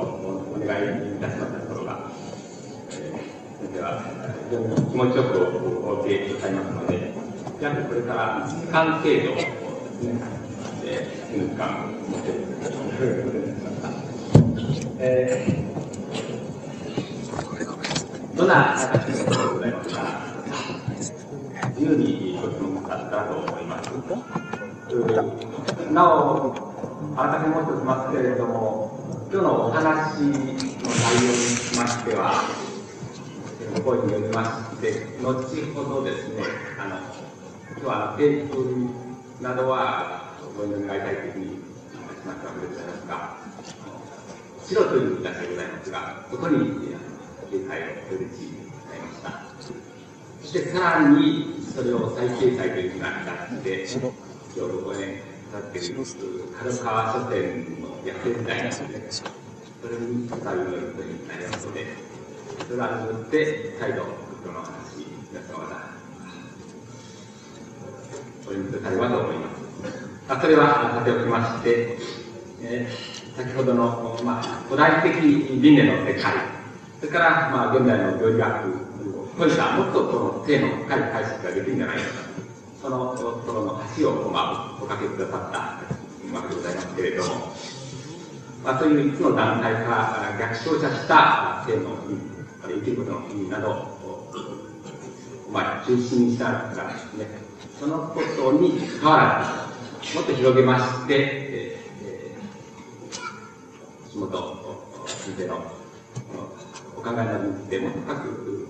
お伺いしたいというふうなことでございましたら、ご自由にご質問くださいましたら、思います。えー、内容、自由でございますから、どんな点からでもということで、ご質問を。えーなお、ご質問される方は、ご卒業とお名前を。そ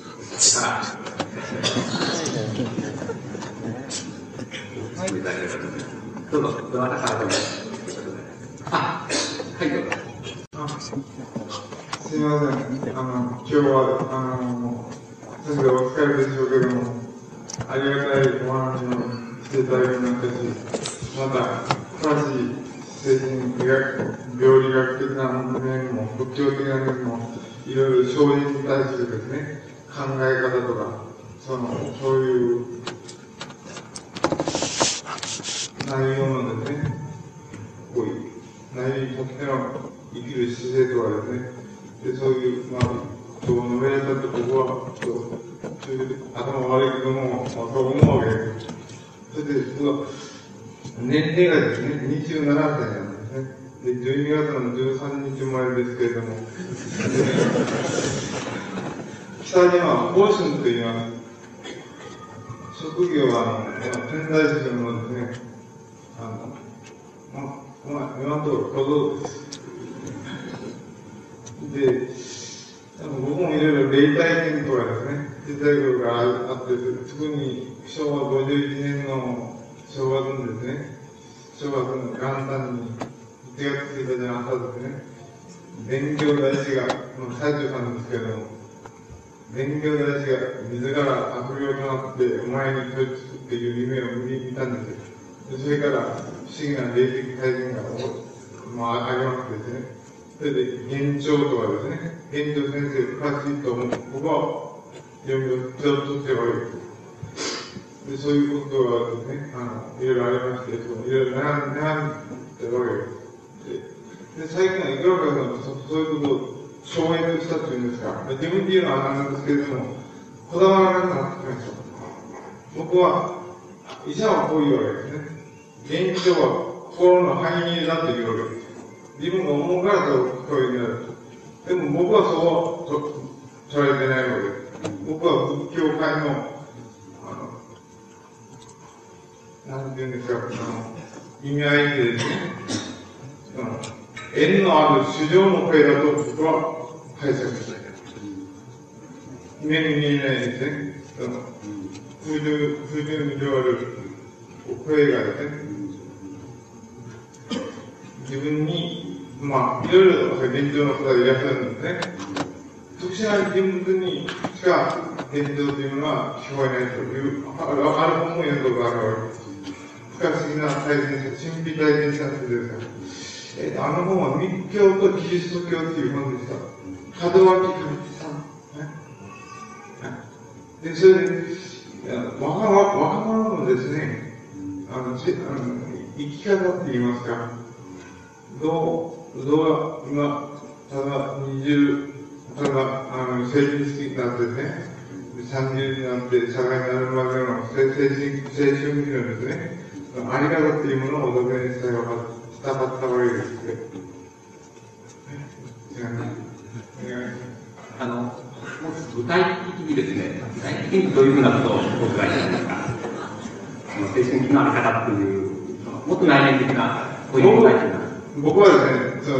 人生経験っていうかないもんですから、悩んでるわけです。簡単には人間関係に悩んでるわけで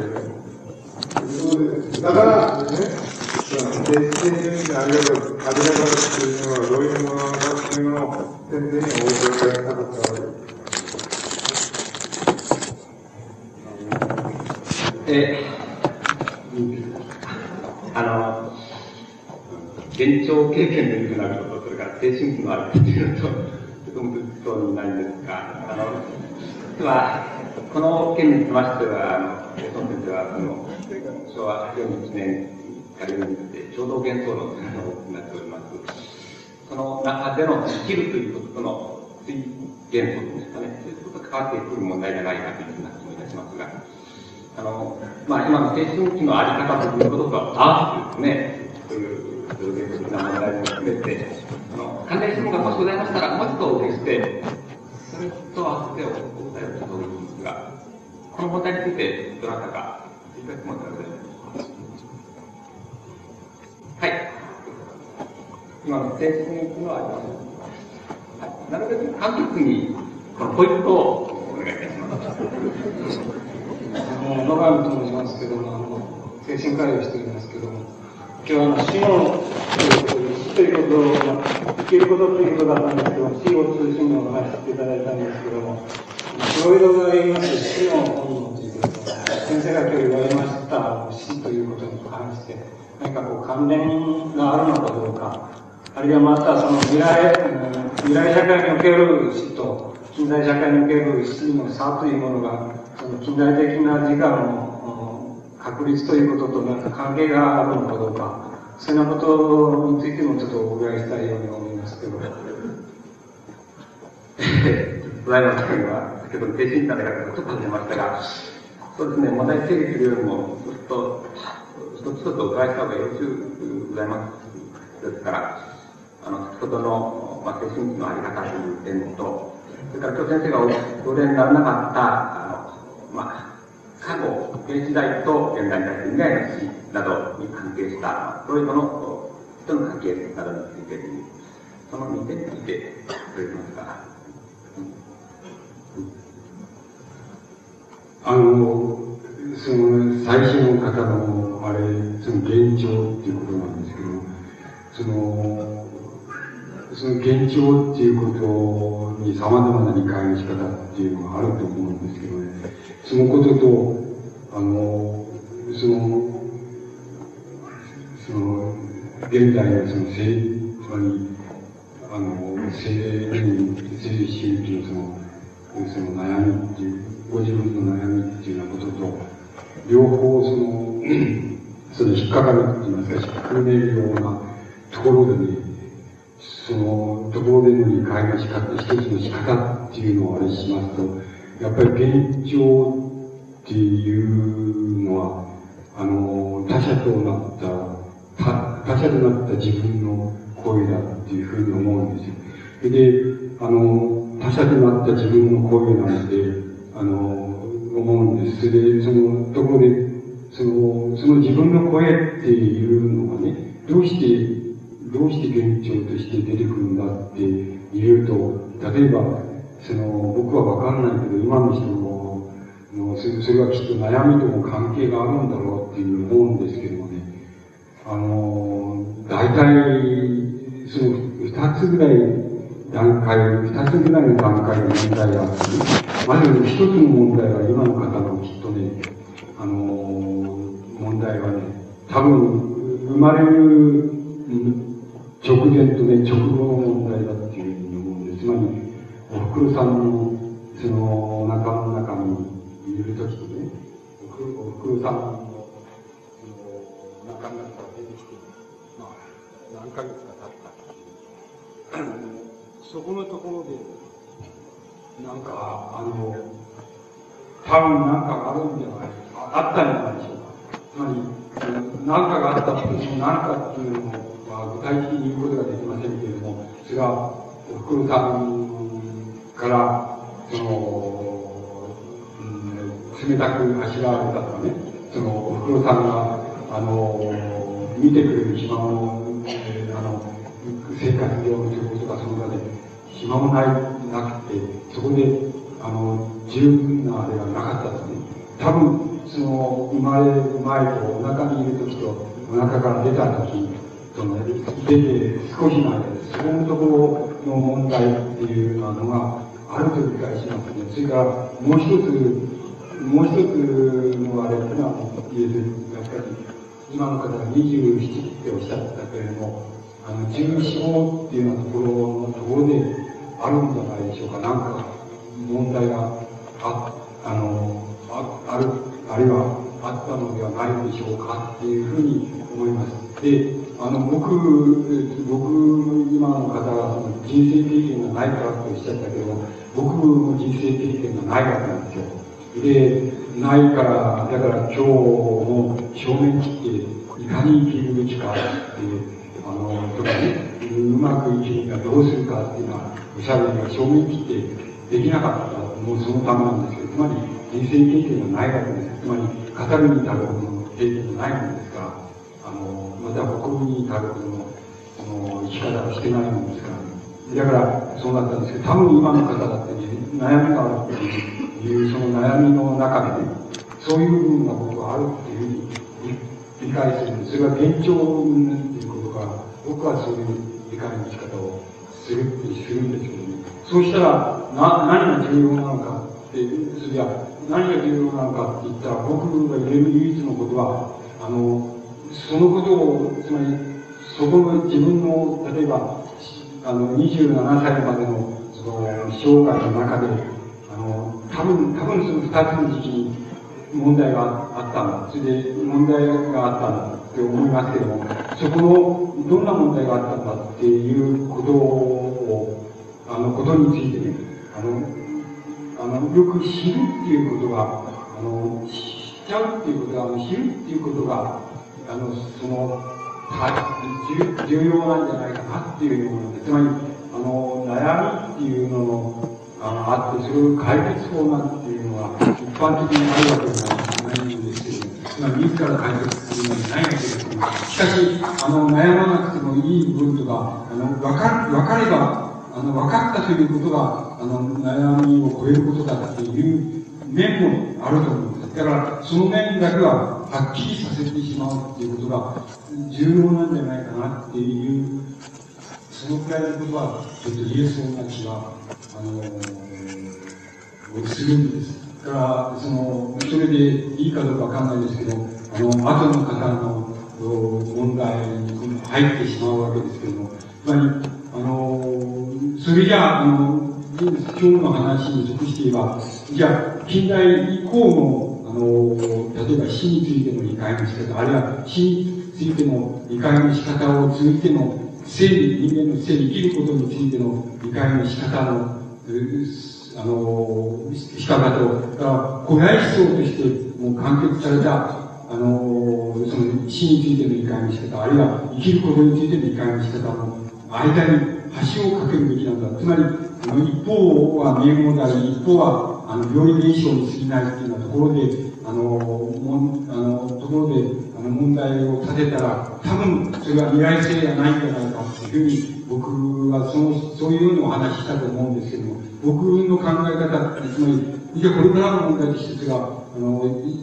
どう考えたらいいのかっていう問題の鍵っていうのは、やはり依然としてそこの問題にあると思います。例えば、あの、例えば、その、まあ、仏教なら仏教っていうのを例にとりますと、仏教の考え方っていうようなものは、大体、あの、アジア的な段階、あの、あるいは、その古代的な段階、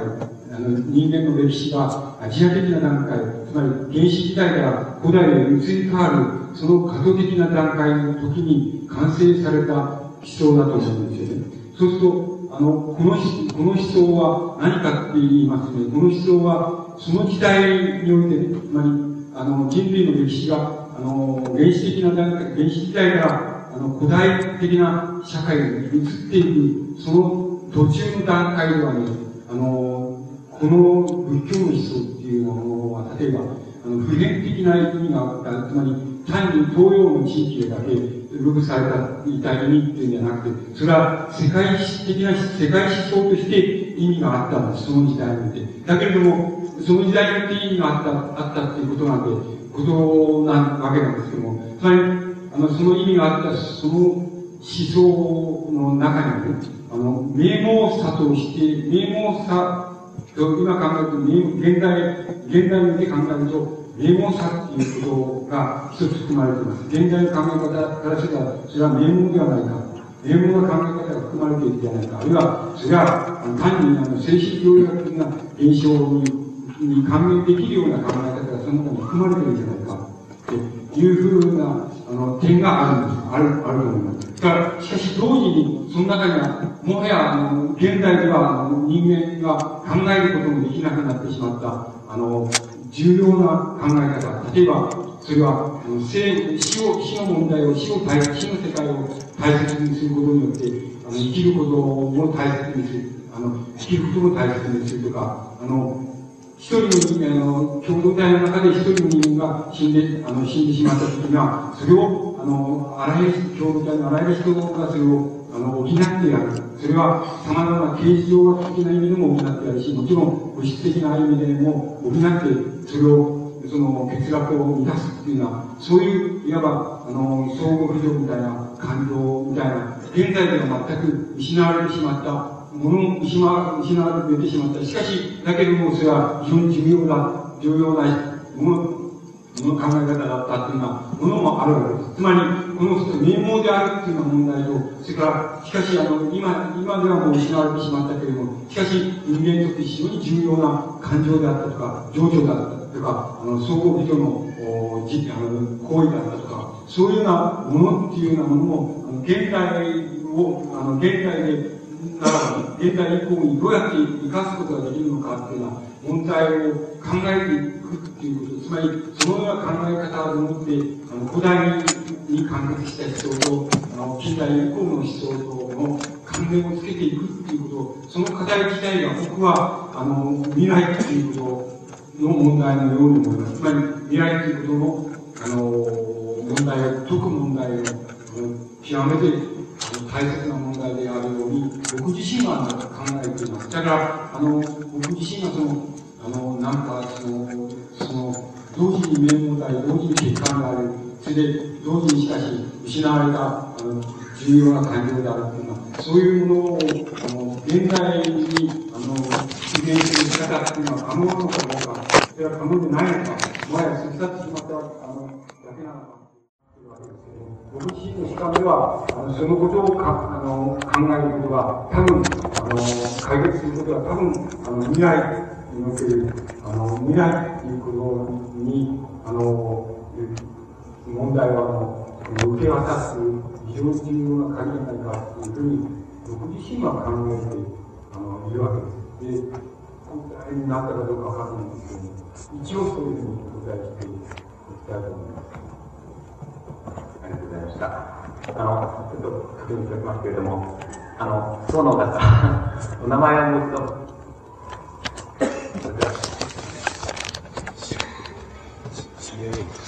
CIA ってやつ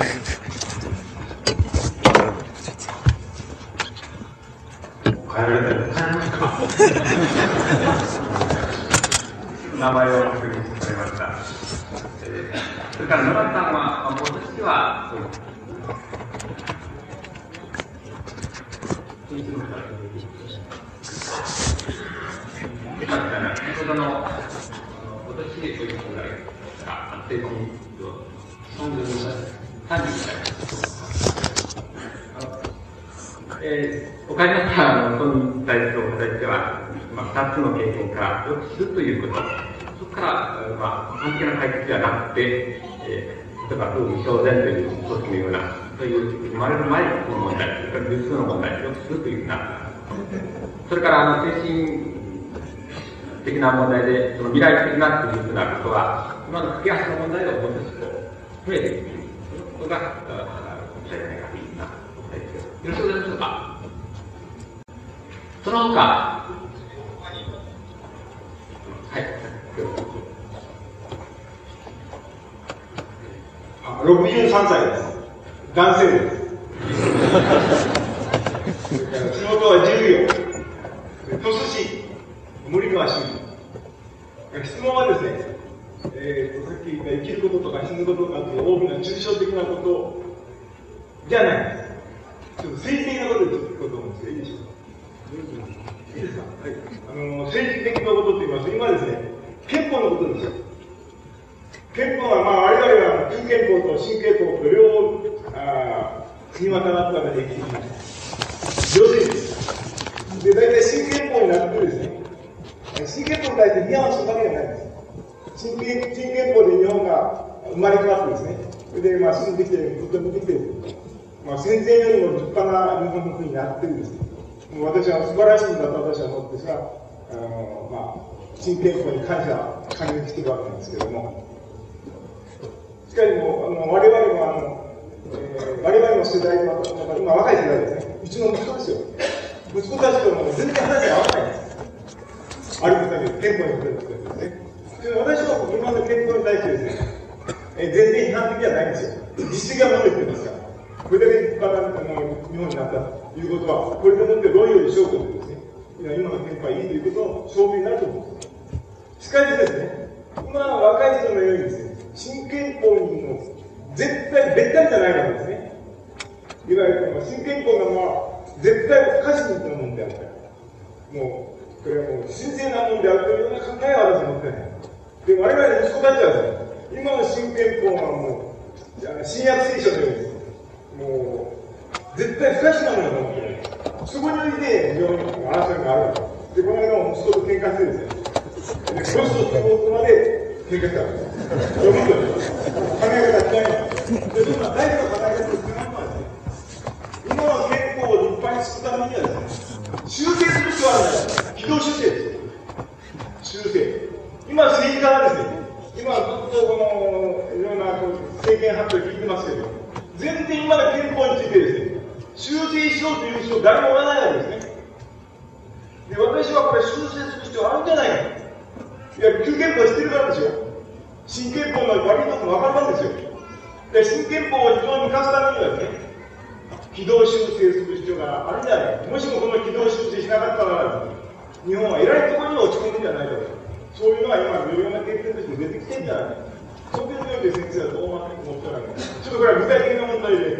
生きることと大国のえー、長くなりますけど。僕は、の憲法、この憲法の専門家で、ないないんですよね。それからもう一つは、僕は大体、あの、政治的な権力者ではない、権力者はまた、その周辺にいる人間でないんですよ。だから、それから、だから、あの、ただ本当に一回、一回、二回眺めたことあるみたいなふうにしか、その、新憲法っていうのを知らないんですけどね。だから、多分、お答え、なんか、お答えできるようなあれっていうのはない、あの、ないんですけどね。あの、僕はあなたのおっしゃるほど、あの、その、なんかその新憲法、つまり戦後、戦後に制定された新憲法っていうのは、そんなにいい、その、そんなに立派じゃないっていうのですね。あのでも、立派じゃないと思っているところはね、あなたと僕と違うかもしれないと思うんですよ。僕が立派じゃないと思っているのは、天皇は国民統合の象徴であるっていうのは、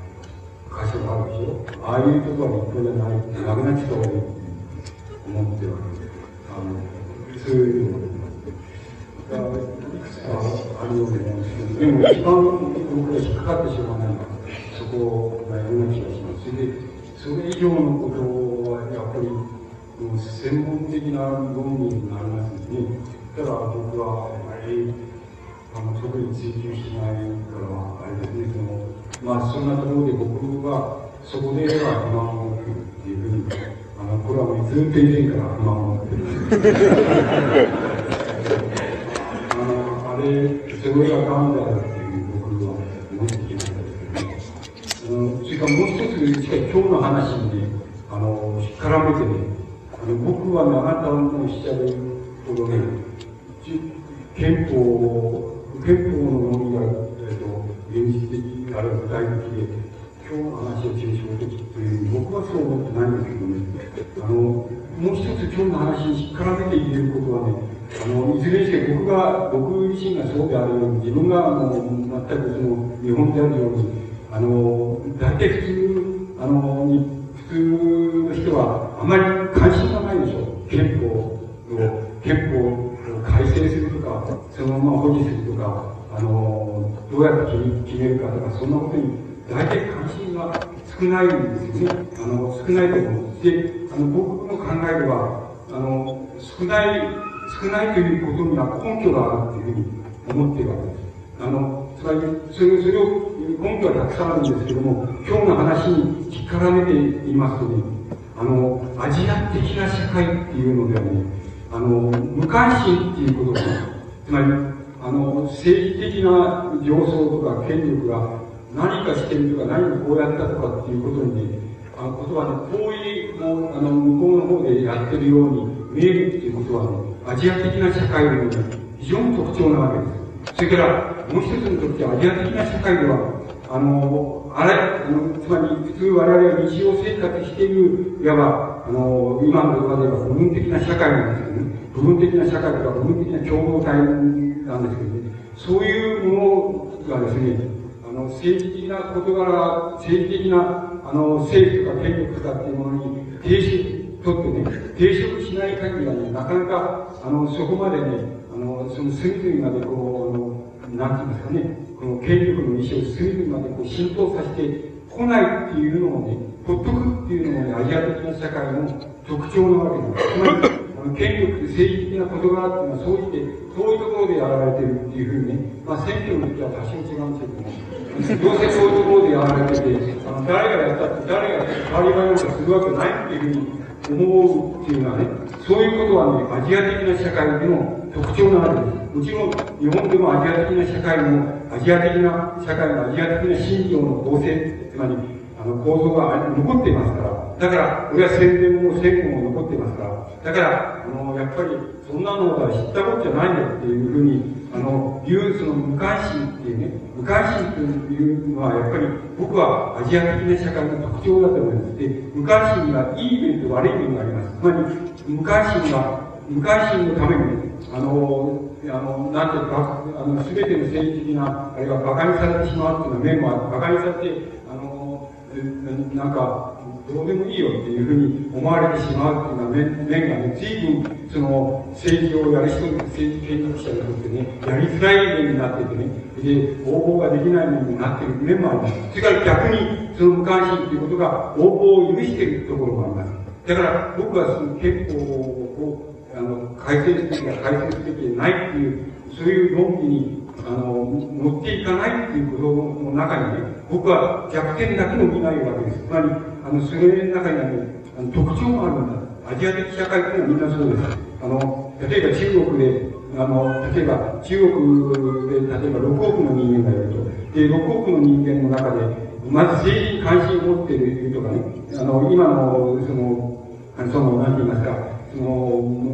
毛沢東が良かったかそうでないかとかね、4人組が何とかとか、そんなことに関心を持っているやつは多分、多分、せいぜい数十万だと思いますね。で、もう少し拡大して100万ぐらいだと思います。しかし、6億の人は全部関心がないと思ってます、僕は。ただ、いいことしてくれればいいわけです。つまり、いいことしてくれるならいいんだ。しかし、そうじゃないのはそれは関心ない。これは、やっぱり中国におけるアジア的な社会の特徴だと思います。で、我々の新聞は、例えば中国、えー、例えばね、あの、4人組がどうなって、誰がどうなって、こういうと、なんか大騒ぎしているように、の、報道されますけどそんなことは中国6億の人間の中でね、本当に関心を持った愛しても、本当にね、数十、数十万人、あるいは、例えば、数、せいであれして数百万人、そういう人だと思います。6億人っていうのは全然関心ないと思います。つまり、あの、それは、やはりアジア的社会の特徴なわけです。特徴っていうのは、いい意味での特徴でもあるし、また、悪い意味での特徴でもあります。なぜならば、無関心のために勝手なことできるっていうことがありますから、から、勝手なことをやると、すぐに受け入れちゃうっていうこともありますからね。それは、特徴っていうことは、欠陥でもありますけども、しかしそれは特徴だっていうことはね、それは、さあの、アジア的な思想っていうのと同じでね、そのことは、あの、よく分かっている方がいいと思います。だから僕は、僕例えば、あの、あなたとずっと違うことがあるとして、もちろん憲法に対する考え方も突き詰めていくと違うかと思いますけど、そのことよりもね、あの、関心を、憲法論っていうことに関心を持たないことが、必ずしも欠陥じゃないっていうふうに思っていることがあの、ところがあります。つまり、それを関心を持たないとか、それに乗ってこないっていうことはね、利点でもある。それで、同時に、もちろん逆転でもある、勝手なことされちゃうっていう、逆転でもあるっていう、そういう二重性を持ってるんだっていうふうに、僕が理解しています。それが、今日の話に絡めた、あなたのご質問に対する、僕の、まあ、精一杯の答えなわけですけど、それ以上は僕に問われてもね、ちょっと、あの、明瞭に憲法の一応一応を検討して、それであれしたことはないんですから、あの、しかし、僕が記憶がないのはそうですね、あの、天皇は国民党の仕事だったり、そんなのなければいいんですよ。ない、なければよかったんですよ。で、それ、あの、と思っています。そこ、後のことはそれほど引っかからないんですかね。でそこ、そのくらいは、僕も精一杯いうことなので、もし、もっと勉強していくとしては、今回の時はもっと勉強して。ありがとうございました。えっと、森橋さんでしたかね。森川さん。ありがとうございました。なので、もう少しということですが、もし機会があれば今度というふうな感じです。他の、えっと、はい、どうぞ。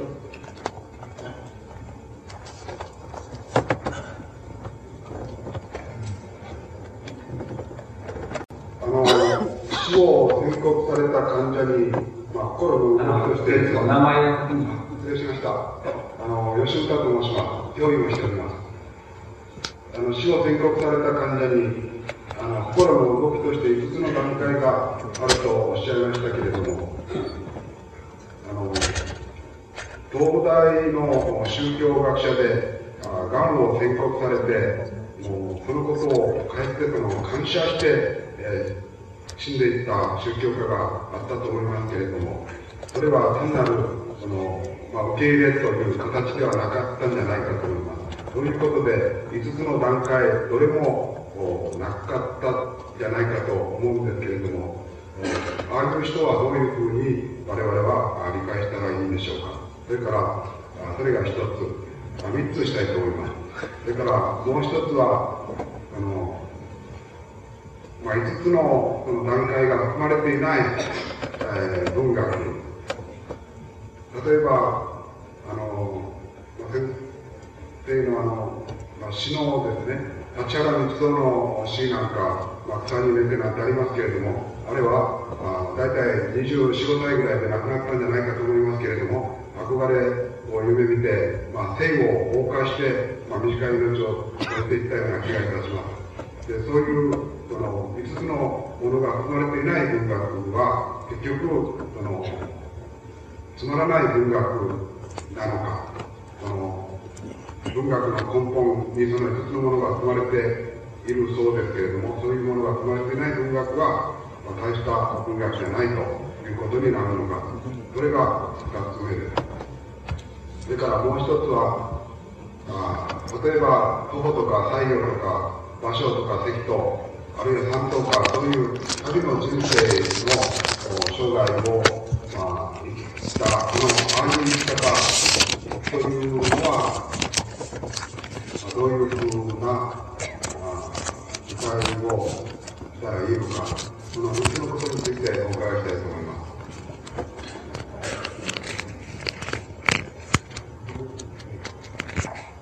あのそのその最初のですね、その、えっ、ー、と、宗教的な、あの、信仰を持っている人が、その、まあ、癌になって、それをなったということを感謝しながら、あの、死んでいったっていう例を挙げられたわけです。けども、あの、僕の、あの、その5つの、先ほど申しましたとあの、その5つの段階いうのは、あの、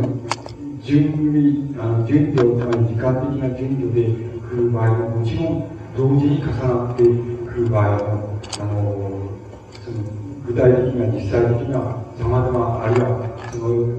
まあ、あの、受け入れだけが来る場合も、様々な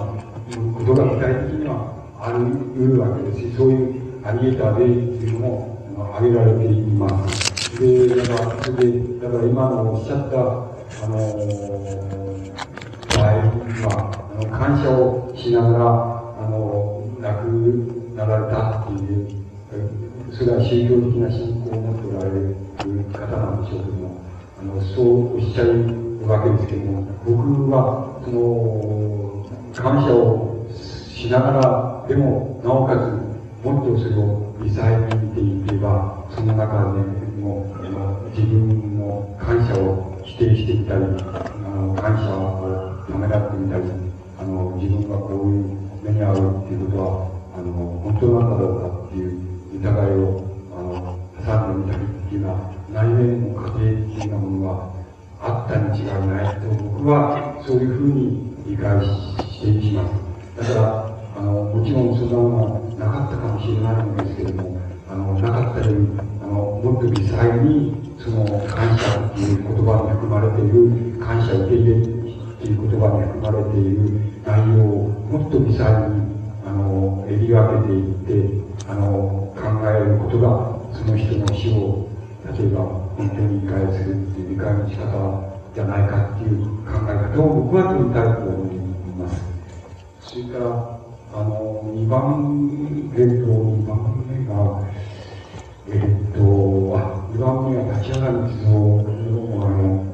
ような、あの、詩人の場合になっておっしゃったんですけど、二つのことが、あの、あると思うんです。つまり、僕が今日言いました5つの過程っていうのがあるんだっていう、段階過程っていうのがあるっていうのは、これは、そういう言葉で言いますと、あの、ドラマとか、物語とか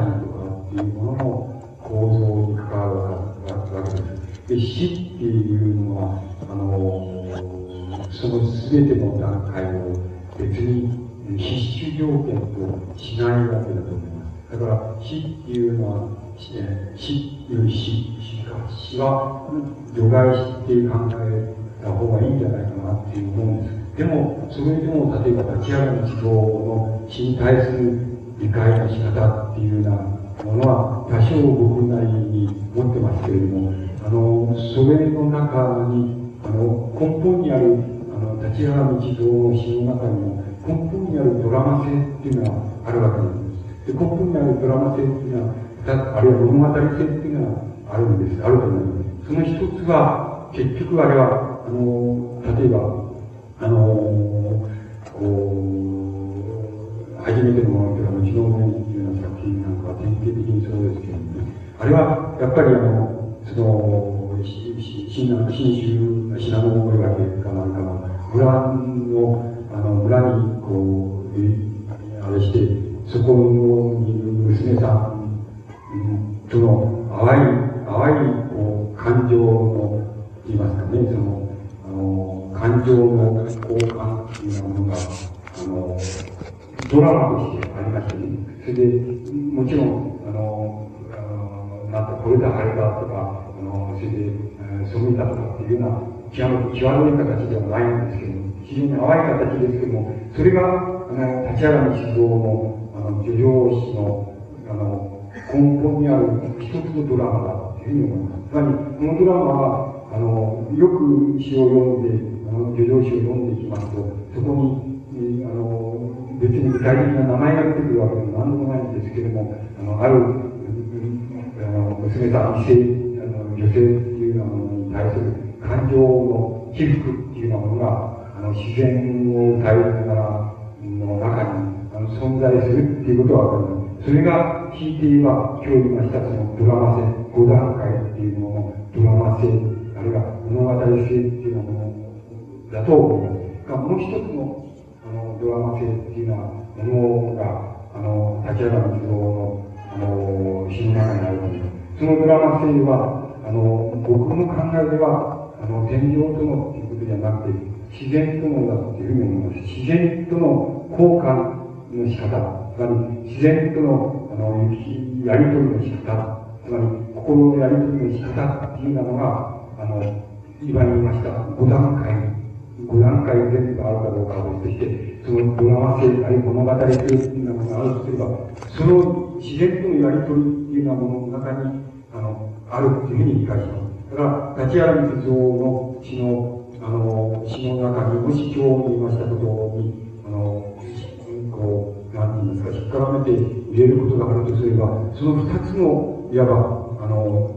ドラマ性、あの、つまり何かにぶつかったときに、人の心の動きがどうなるかっていう問題は、が、その二つの意味合いで、立ち上がる思想の叙情詩の中に含まれているっていうふうに僕はそう理解します。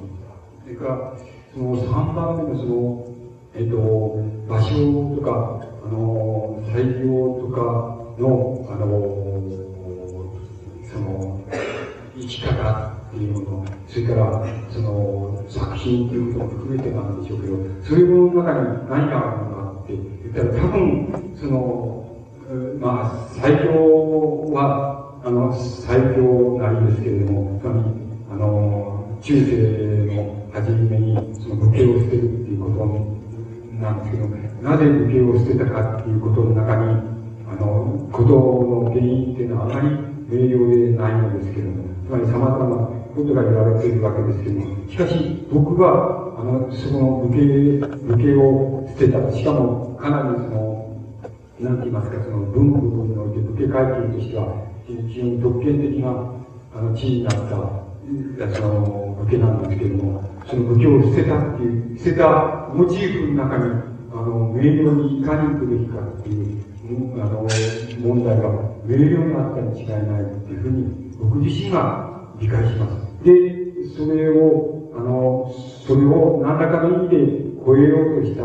形で、その、まあ、あの、イントンっていうのがあるわけだと思いますけども、じゃあ、イントンの過程で作られた作品の中では、多分、その問題は、自然っていうようなものとの、やっぱり、効果の仕方の中に、あの、やっぱりその、ドラマ性って言いますか、物語性って言いますか、何かぶつかった時に人間の心の中に起こるその起伏っていうような問題が、そこに含まれているだろうというふうに思います。場所は、あの、これは時代が下るわけですから、あの、別に採用的な意味では、あの、人生、あの、生涯の中のドラマっていうのはなかったかもしれないんですけども、多分、その、場所の中での最、最大のドラマっていうのは、あの、芸術家としてのドラマだろうっていうのは、ふうに理解します。つまり、場所の俳句っていうのはもう、あの、その時代、同時代、またはそれ以前の時代、つまり、断人的な、つまり、滑稽に、滑稽に、徘徊にっていうようなことを、あの、ことをその加味した、そういう徘徊性、俳句性っていうようなものに対して、つまり、それを何らかの意味で、その、超えようとしたところの、超えるような作品形成をしたところの、そこのところに、多分、あの、和尚の、あの、最大の、こう、なんて言いますか、その、ドラマ性と言いますか、物語性と言いますか、今日言いましたら言えば、その、内面の、その、が何かにぶつかった時の、その、問題っていうのは含まれていたんじゃないかというふうに、僕は一応そういう理解の仕方を取りますけども、あの、このところで答えになってましょうかね。ありがとうございますね。あの、その、その内的な過程というようなことを何か書いてます。内部にある、まあ、その段階だという、ドラマ性というころは、そうでもないと。に、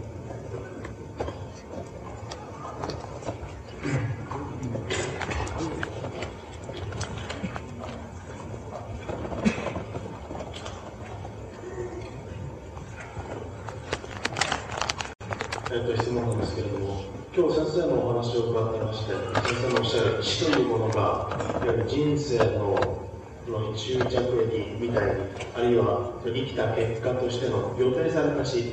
まあ、そういうような印象を受けたんですけど、まあ、例えばこの死を仮に消極的な死と名付けるとすれば、その消極的な死がある一方で、積極的な死というのもあると思うんです。例えばこれ、積極的な死というのはどういうことかというと、例えばかつてそうですね、あの三島先生が、三島由紀夫先生が、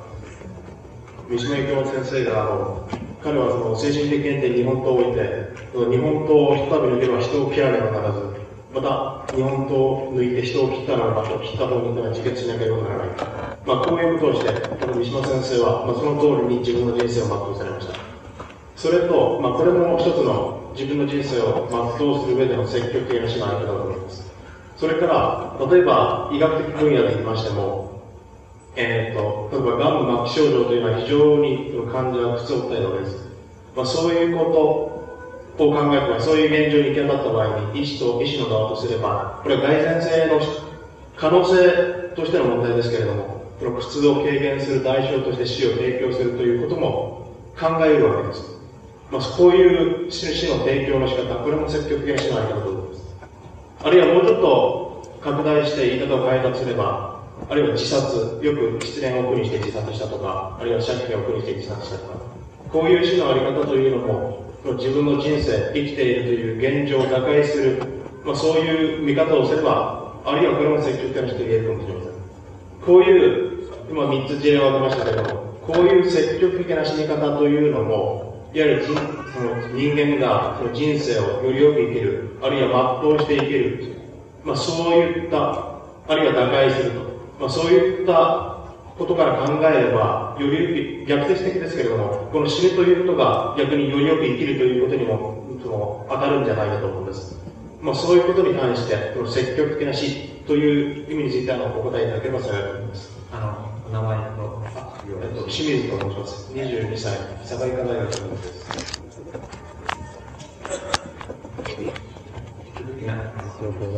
あの僕、今のあの方が言われたことに、あんまり異論がないんですよ。あの、異論がないんですよ。ただ、って言ったら、僕は割に診断っていうのは好きなんですよね。診断の考。つまり、あの、その、えー、この苦、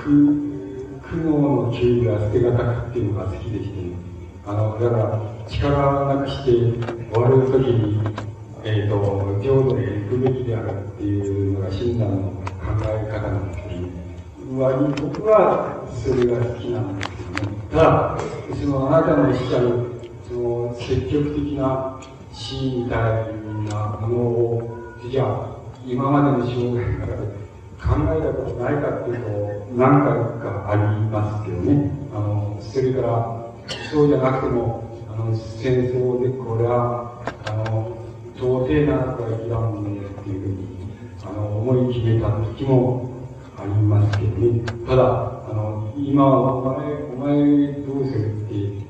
お前の今考え方はどうだって言ったら、あの、僕は、その、あれですね、その、診断的な、その、あれが好きですね。つまり、力なくして終わるときに、あの、まあ、お腹がすべきだっていう考え方が好きっていうふうに、でもあなたのおっしゃったことを、ね、ちっとも異論がないんです。あの、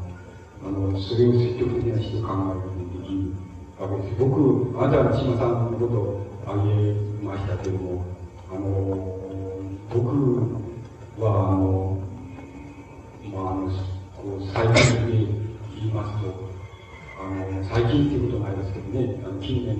近代で言いますと、あの、島中高さんの避難っていうのは、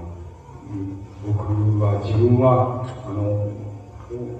お呼びがたいけれども、やっぱり心の中で、えー、やっぱお線香を立てたなっていうふうに思ってます。つまり、あの、島中高さんという人は、あの、まあ、経済学者ですけども、あの、自分は、あの、まあ、こう、施設にいて、あの、まあ、こう、あの、病気、あの、もう病気で寝ておられて、もう、これ以上、あの、まあ、学問の研鑽っていうことも、もうこれ以上できないっていうふうに、あの、ご自分で思われて、あの、病院も出られまして、それで、去年ですけどね、あの、瀬戸内海、船の上から連絡するんですけどあの、入水して自殺されてされたんですけど、あの、僕らは、あの、月島さんの、ソ連邦、社会主義、えー、論っていうのから、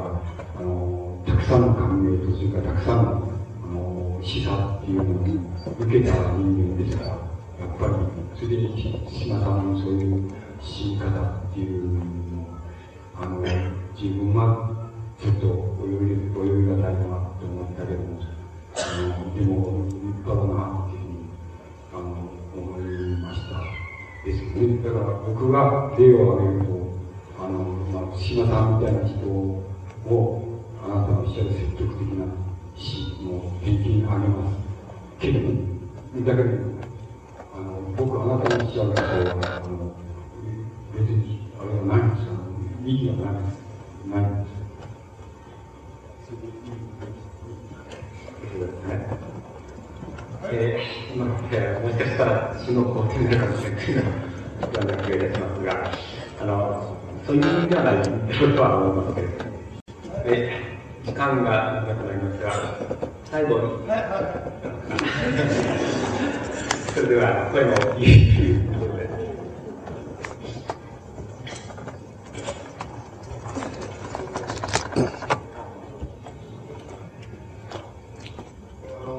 松永と申します。あの、土建屋です。あのね、ちょうどお話聞いとったらですね、あの、ぱり人間はいつか死ぬんだということでですね、で、その死に対して、まず最初否認すると、そして後で承認するという段階があるんじゃないかということで、よく考えてたら、あ人間は生きて、生きてきたんだけど、何の役にも立たないで死んでいくというような気がするんですね。あの先生の話を素直に考えると。で、何やっても、まあ、変わらんのだと。が死んでしまうんだと。でもう一つその側を考えてみると、何をやってもいいんだと、逆にですね、どんなことやっても生きていきゃいいんだというような、あの、二つの考えが浮かんできたわけですけどですね。もう一つ、あの、一つをあのお尋ねしたいのはですね、あの、演芸術がですね、科学的にいくと、死んでいった後、もう一つ残ると、何か、それは魂みたいなものが、ちょっと時間を置いてですか、残るだろうと言われたんですけど、その点について少し詳しくお聞きしたいです。あの、もう最後の質問になると思いますけれども、今おっしゃったのは、生の意味っていう、今日は死の方から生を逆称されたわけですけれども、逆に生の意味、生きて、何の役に立つのか、あるいは何の役に死ぬのか、あるいは逆に言えば、いいんじゃないかというのもあるけど、その意味に生を聞きたい。それから、まあ、今度同じ問題になってますけども、死という演説のその何が残るという、残ることに何かという、そういうふうな、あの、今一つ正面から丁寧に問われたと思いますが、この点、今日のその最大の問題になると思いますので、最後の質問としてですね、もう一つその関連質問がありましたら、確認しておいて、お伺いしたいと思います。どなたか。はい。え、ー、と、僕も同じくさっきの方と同じ松永です。えっ、ー、と、現在あの、セールス的な仕事をしてるんですけども、あのフリーの時間の中で、あのインドの伝統的なあのヨガのですね、瞑想の教師をしてるんですけども、まああの、5つの段階がということで最後に仕事をする。まあ、僕はその、もう少し進んだ時点で、それを抜け切った時点で、もっと、まあ、一番最初に出ました、生きながらにして死ぬというですね、そういうあの例があったと思うんですよね。僕、ちょっと本読んだんですね。えっ、ー、と、なんて読むのですか、死ぬ瞬間ですか。あれの中にちょっとあったような記憶があるんですけども。で、あの、先生ご自身はですね、そういう、まあ、生きていくと。いう中でそういった方法論的に何か、まあ、一番最初の、えー、名前のことを忘れましたけども、やっぱり家も住むところも全部なくて、常に対応して生きて生きていくという中で、生きながらにして死ぬんだそういった方法をとって生きている。そういう時に本当のその性というものが満喫できると本当の自由みたいなのがあり得るいうあのことだと思うんですね。で、先生ご自身としてはこれから先、ないしは現在、どういった方法ないしは考えていかれているのかということを聞きたいです。えー、先ほどの松永さん、最初の松永さんは、その性の意味を聞いて何が変化するかという、その、パッ、パッという問題だと思います。それに対して今の松永さんは、春という、生きていく方法という、こちらも大変な問題ですが、で、もう、この点でもう一人ぐらい質問があったら、それを聞いてから、じゃあその前に。あの、直接関係。なるべく今の、生と死という問題なんですけれども、私のあの個人的な体験でちょっとあの話しておいた方がいいと思うんですけれども、私小学校の2年生の時にあの母を失いまして、その時にあの突然の母の死に出会って、あの死というものの恐怖っていうのに駆られたのが小学校の2年生なんですけれども、それ以来その死というもの、死の恐怖というものが去らなくて、どうしようもなくて小学校の5年生から6年生の時にあのキリスト教の教会でそのイエスのその奇跡物語に接してそれであのそういうその奇跡物語を一生懸命にその見てあの紙芝居かなんかで見たんですけれどもでその中であの生きるっていうことがこうできるようになっていった自然にあのある日突然でもないんですけどだんだんなっていったんですであのそういうふうな中で、まあ、あの私はあの生きるっていうことの中にあの絶えずあの自分の今まであった生活っていうかそのこのようなありさまが過ぎ去っていくんだっていうことをあの小学校2年生の時にまざまざとこう見せられて今まで母とあの暮らしていたそういう生活っていうのが一瞬のうちにその取り去られるっていうその自分が今ある生活っていうのが過ぎ去っていくんだっていうことをこうあのすごく小さい時にこう思ったんですね。でそれからあの生きるっていうことはあのそういうこう奇跡以外のその奇跡物語にそのすがるようにして生きてきたっていうかそういうふうなこう異性というものがあったっていうふうに思うんです。であのそのこととあのまああのなんていうかあの死という問題点を。あの先生がおっしゃっていらっしゃるそのあのそのことが死というものをあの知ったということによるその生き方だと思うんですけれどもそれはある意味でその積極的な性でもあると私は積極的に生きるということとのあの無関係ではないというふうに思うんでそれであのそれはその生きる方法とかいかに生きるかっていうことじゃなくて生きてるっていうことが十分なんだっていうこととその日一日生きられればいいのだっていうことと死というものを向こう側に置いてその自分の主張に置かないっていうことと向こう側からこう来るものを自分で受け入れて生きていくっていうことで十分なんじゃないか。そしてあの何かこう自分がどうしても行き詰まった時に与えられる言葉っていうのは向こう側からこう与えられるんじゃないかっていう体験を絶えずしてきたので死というものもその時になったら与えられる何か平安があるんじゃないかっていうふうなそういう捉え方をしてるんですけれども。だからそういうこととこう関連してその生きるっていうことについて先生はあの積極的なそのパワーのないとおっしゃいましたけども何かやっぱりあるんじゃないかっていうなんかこう何かこうか細いけどあるんじゃないかっていうふうな気が私はしているんですけど。お名前小林真紀子です。小林真紀子。ですお仕事は仕事は仕事はしてません。それではあの今の2点ですねもう3点になりますけども点の意味それから生きていく方法あるいは小林さんの経験から述べられたような死を受ける受けるそれにしてもその受け入れるその対応つまり生きること何かあるんじゃないだろうか。最終のになりますけれどもよろしくお願いしますあの今のご質問なんですけどもいずれも非常に難しくて答えられ答えられないと思うんですつまりあのどういったらいいんでしょうの大変な人大問題なんだけれども僕一応最初の方が言われたねそのことから言いますとねその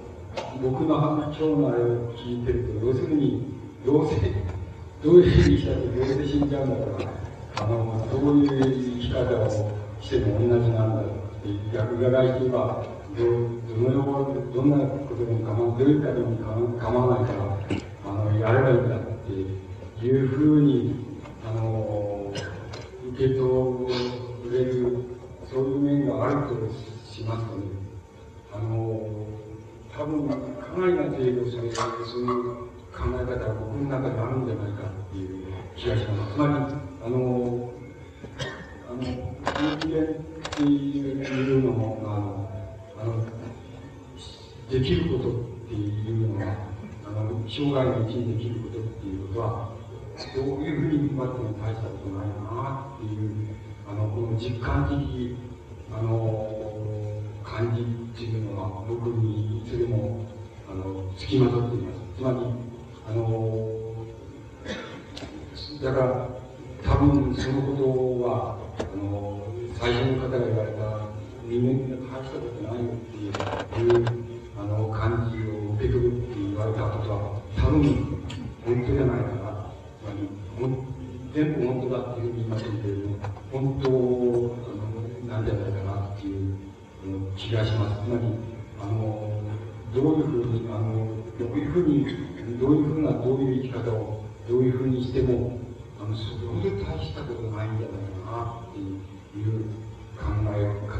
っていうようなものは、このように、あの、あるように思います。あの、だから、だから、あの、まあ、できる限り、いい限りっていうことは、そこからはああまり出てこないんですけども、あの、でも、あの、もっと、あのどういったらいいでしょう。あの、いかにすべきかっていう、あの、いかにすべきかっていう、あの、問題を真正面に据えて、そして、あの、真正面に据えて、そして、いかにすべきかということで自分が決めた、そういう、あの、の形をまっしぐらに取っていくっていうふうには、僕自身が生きていないし、そういうふうに生きようと思ったことはあまりないんです。あの、あの、あまりないんです。あの、非常に小さい時にそう思ったことありますけど、それ以降はそういうふうに思ったことはないんです。で、あの、そういうふうに思うことに、あの、むしろそういうふうに思うことによって、あの、出てくるその一種の、あの、息苦しさっていう、言いましょうか。あの一種の独立性、独立性とか独立性ってあのいうものを回避するようにとかあの拒否するようにっていうようなふうに自分は考えてきてるだからあのあのだから先ほどの例で言いますと一辺のよう同じ考え方でも一辺のように例えばあの無理ずに生きながら死んでしまうようにな生きながら死ぬにはどうするかまり執着をなくしてしまえばいいんだつまり物質的な執着それから精神的な執着名誉の執着それから愛についての執着そのもの全部なくしちゃえばいいんだこれはもちろんあの無一物になっちゃえばいいんだそうすればその状態ならばあのもう生きながら死ぬっていう状態を具現できるんだそれこそが本当に生きることなんだっていうふうに考えそしてそこへそういうふうに追い詰めてそしてこへ自分の生涯を持っていっちゃうっていうような生き方っていうのはあの偉いと思うけれどもあのやってるなっていうふうに思うけれども僕はあの僕はそのあまり好きでないあのそういうふうに生きることによって生ずるあのなんか特殊性って言いましょうかそのことを危機したいものがあってそのあのある。そういうあの生き方にしてはそういうふうにあのなってしまうところなんです。であのけれどもあのだからあのむしろだからその非常にあのご参人の方のご質問は要約すると結局いかにどう生きたらいいかっていうでお前はどう生きているかっていうお前はどう生きているかっていうことを結局はそういう教育に帰着してしまうんだっていう思いますけどあの僕にはあのそれに対する答えをあの持っていないというのは本当なことです。つまりあるいは、あの、持つことを、あの、拒否している、回避している、あるいは拒否しているというふうに言ってもいいのかもしれません。つまり、それは持っていません。だから、答えることができないので、私ですから、今日みたいなことになるので、あの、いかに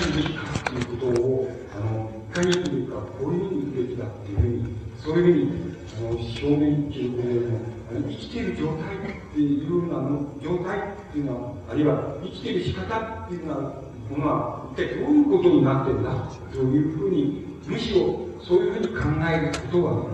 あの、僕は、あの、いかに生きることかっていうことから、あの、一種の、それに伴う、あの、独善性っていうか、そういう問いを提起することから起こる独善性みたいなものを回避できるっていう、回避できるものが回避できるっていうふうに考えます。だから、あの、いかに行くべきかっていう問いに、あの、こういうべきだっていうふうに答えることは僕には柄でもないですし、また、そう答えることもできないのです。ただ、あの、生きている状態っていうのはどういうことなんだっていうことを、あの、非常に、その、はっきりと知るっていう、知っちゃうことがいいことだ、じゃないのか。で、そのことの一番、あのこう、なんていうんですか、もって一番それが分かりやすい、つかみやすいところは、それは死っていうこと、つまり、もう後に時間がないっていう、その時間がないっていうこと、その、そこから出てくる、それから、ここは最大のポイントなんだっていう、そこの、そこから照らし出される問題として生きてる状態っていうのを、あの、分かるっていうことが、そのことが、あの、僕にとっ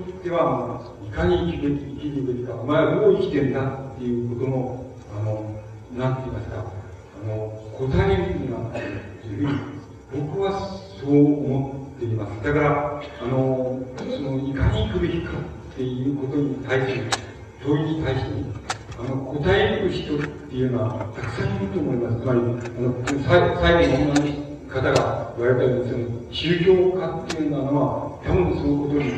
対して真正面から答えている、存在している存在だと思います。それから、また、これを社会制度的に言うならば、あの、政治家、あるいは、その、そういうものは、やっぱり、その、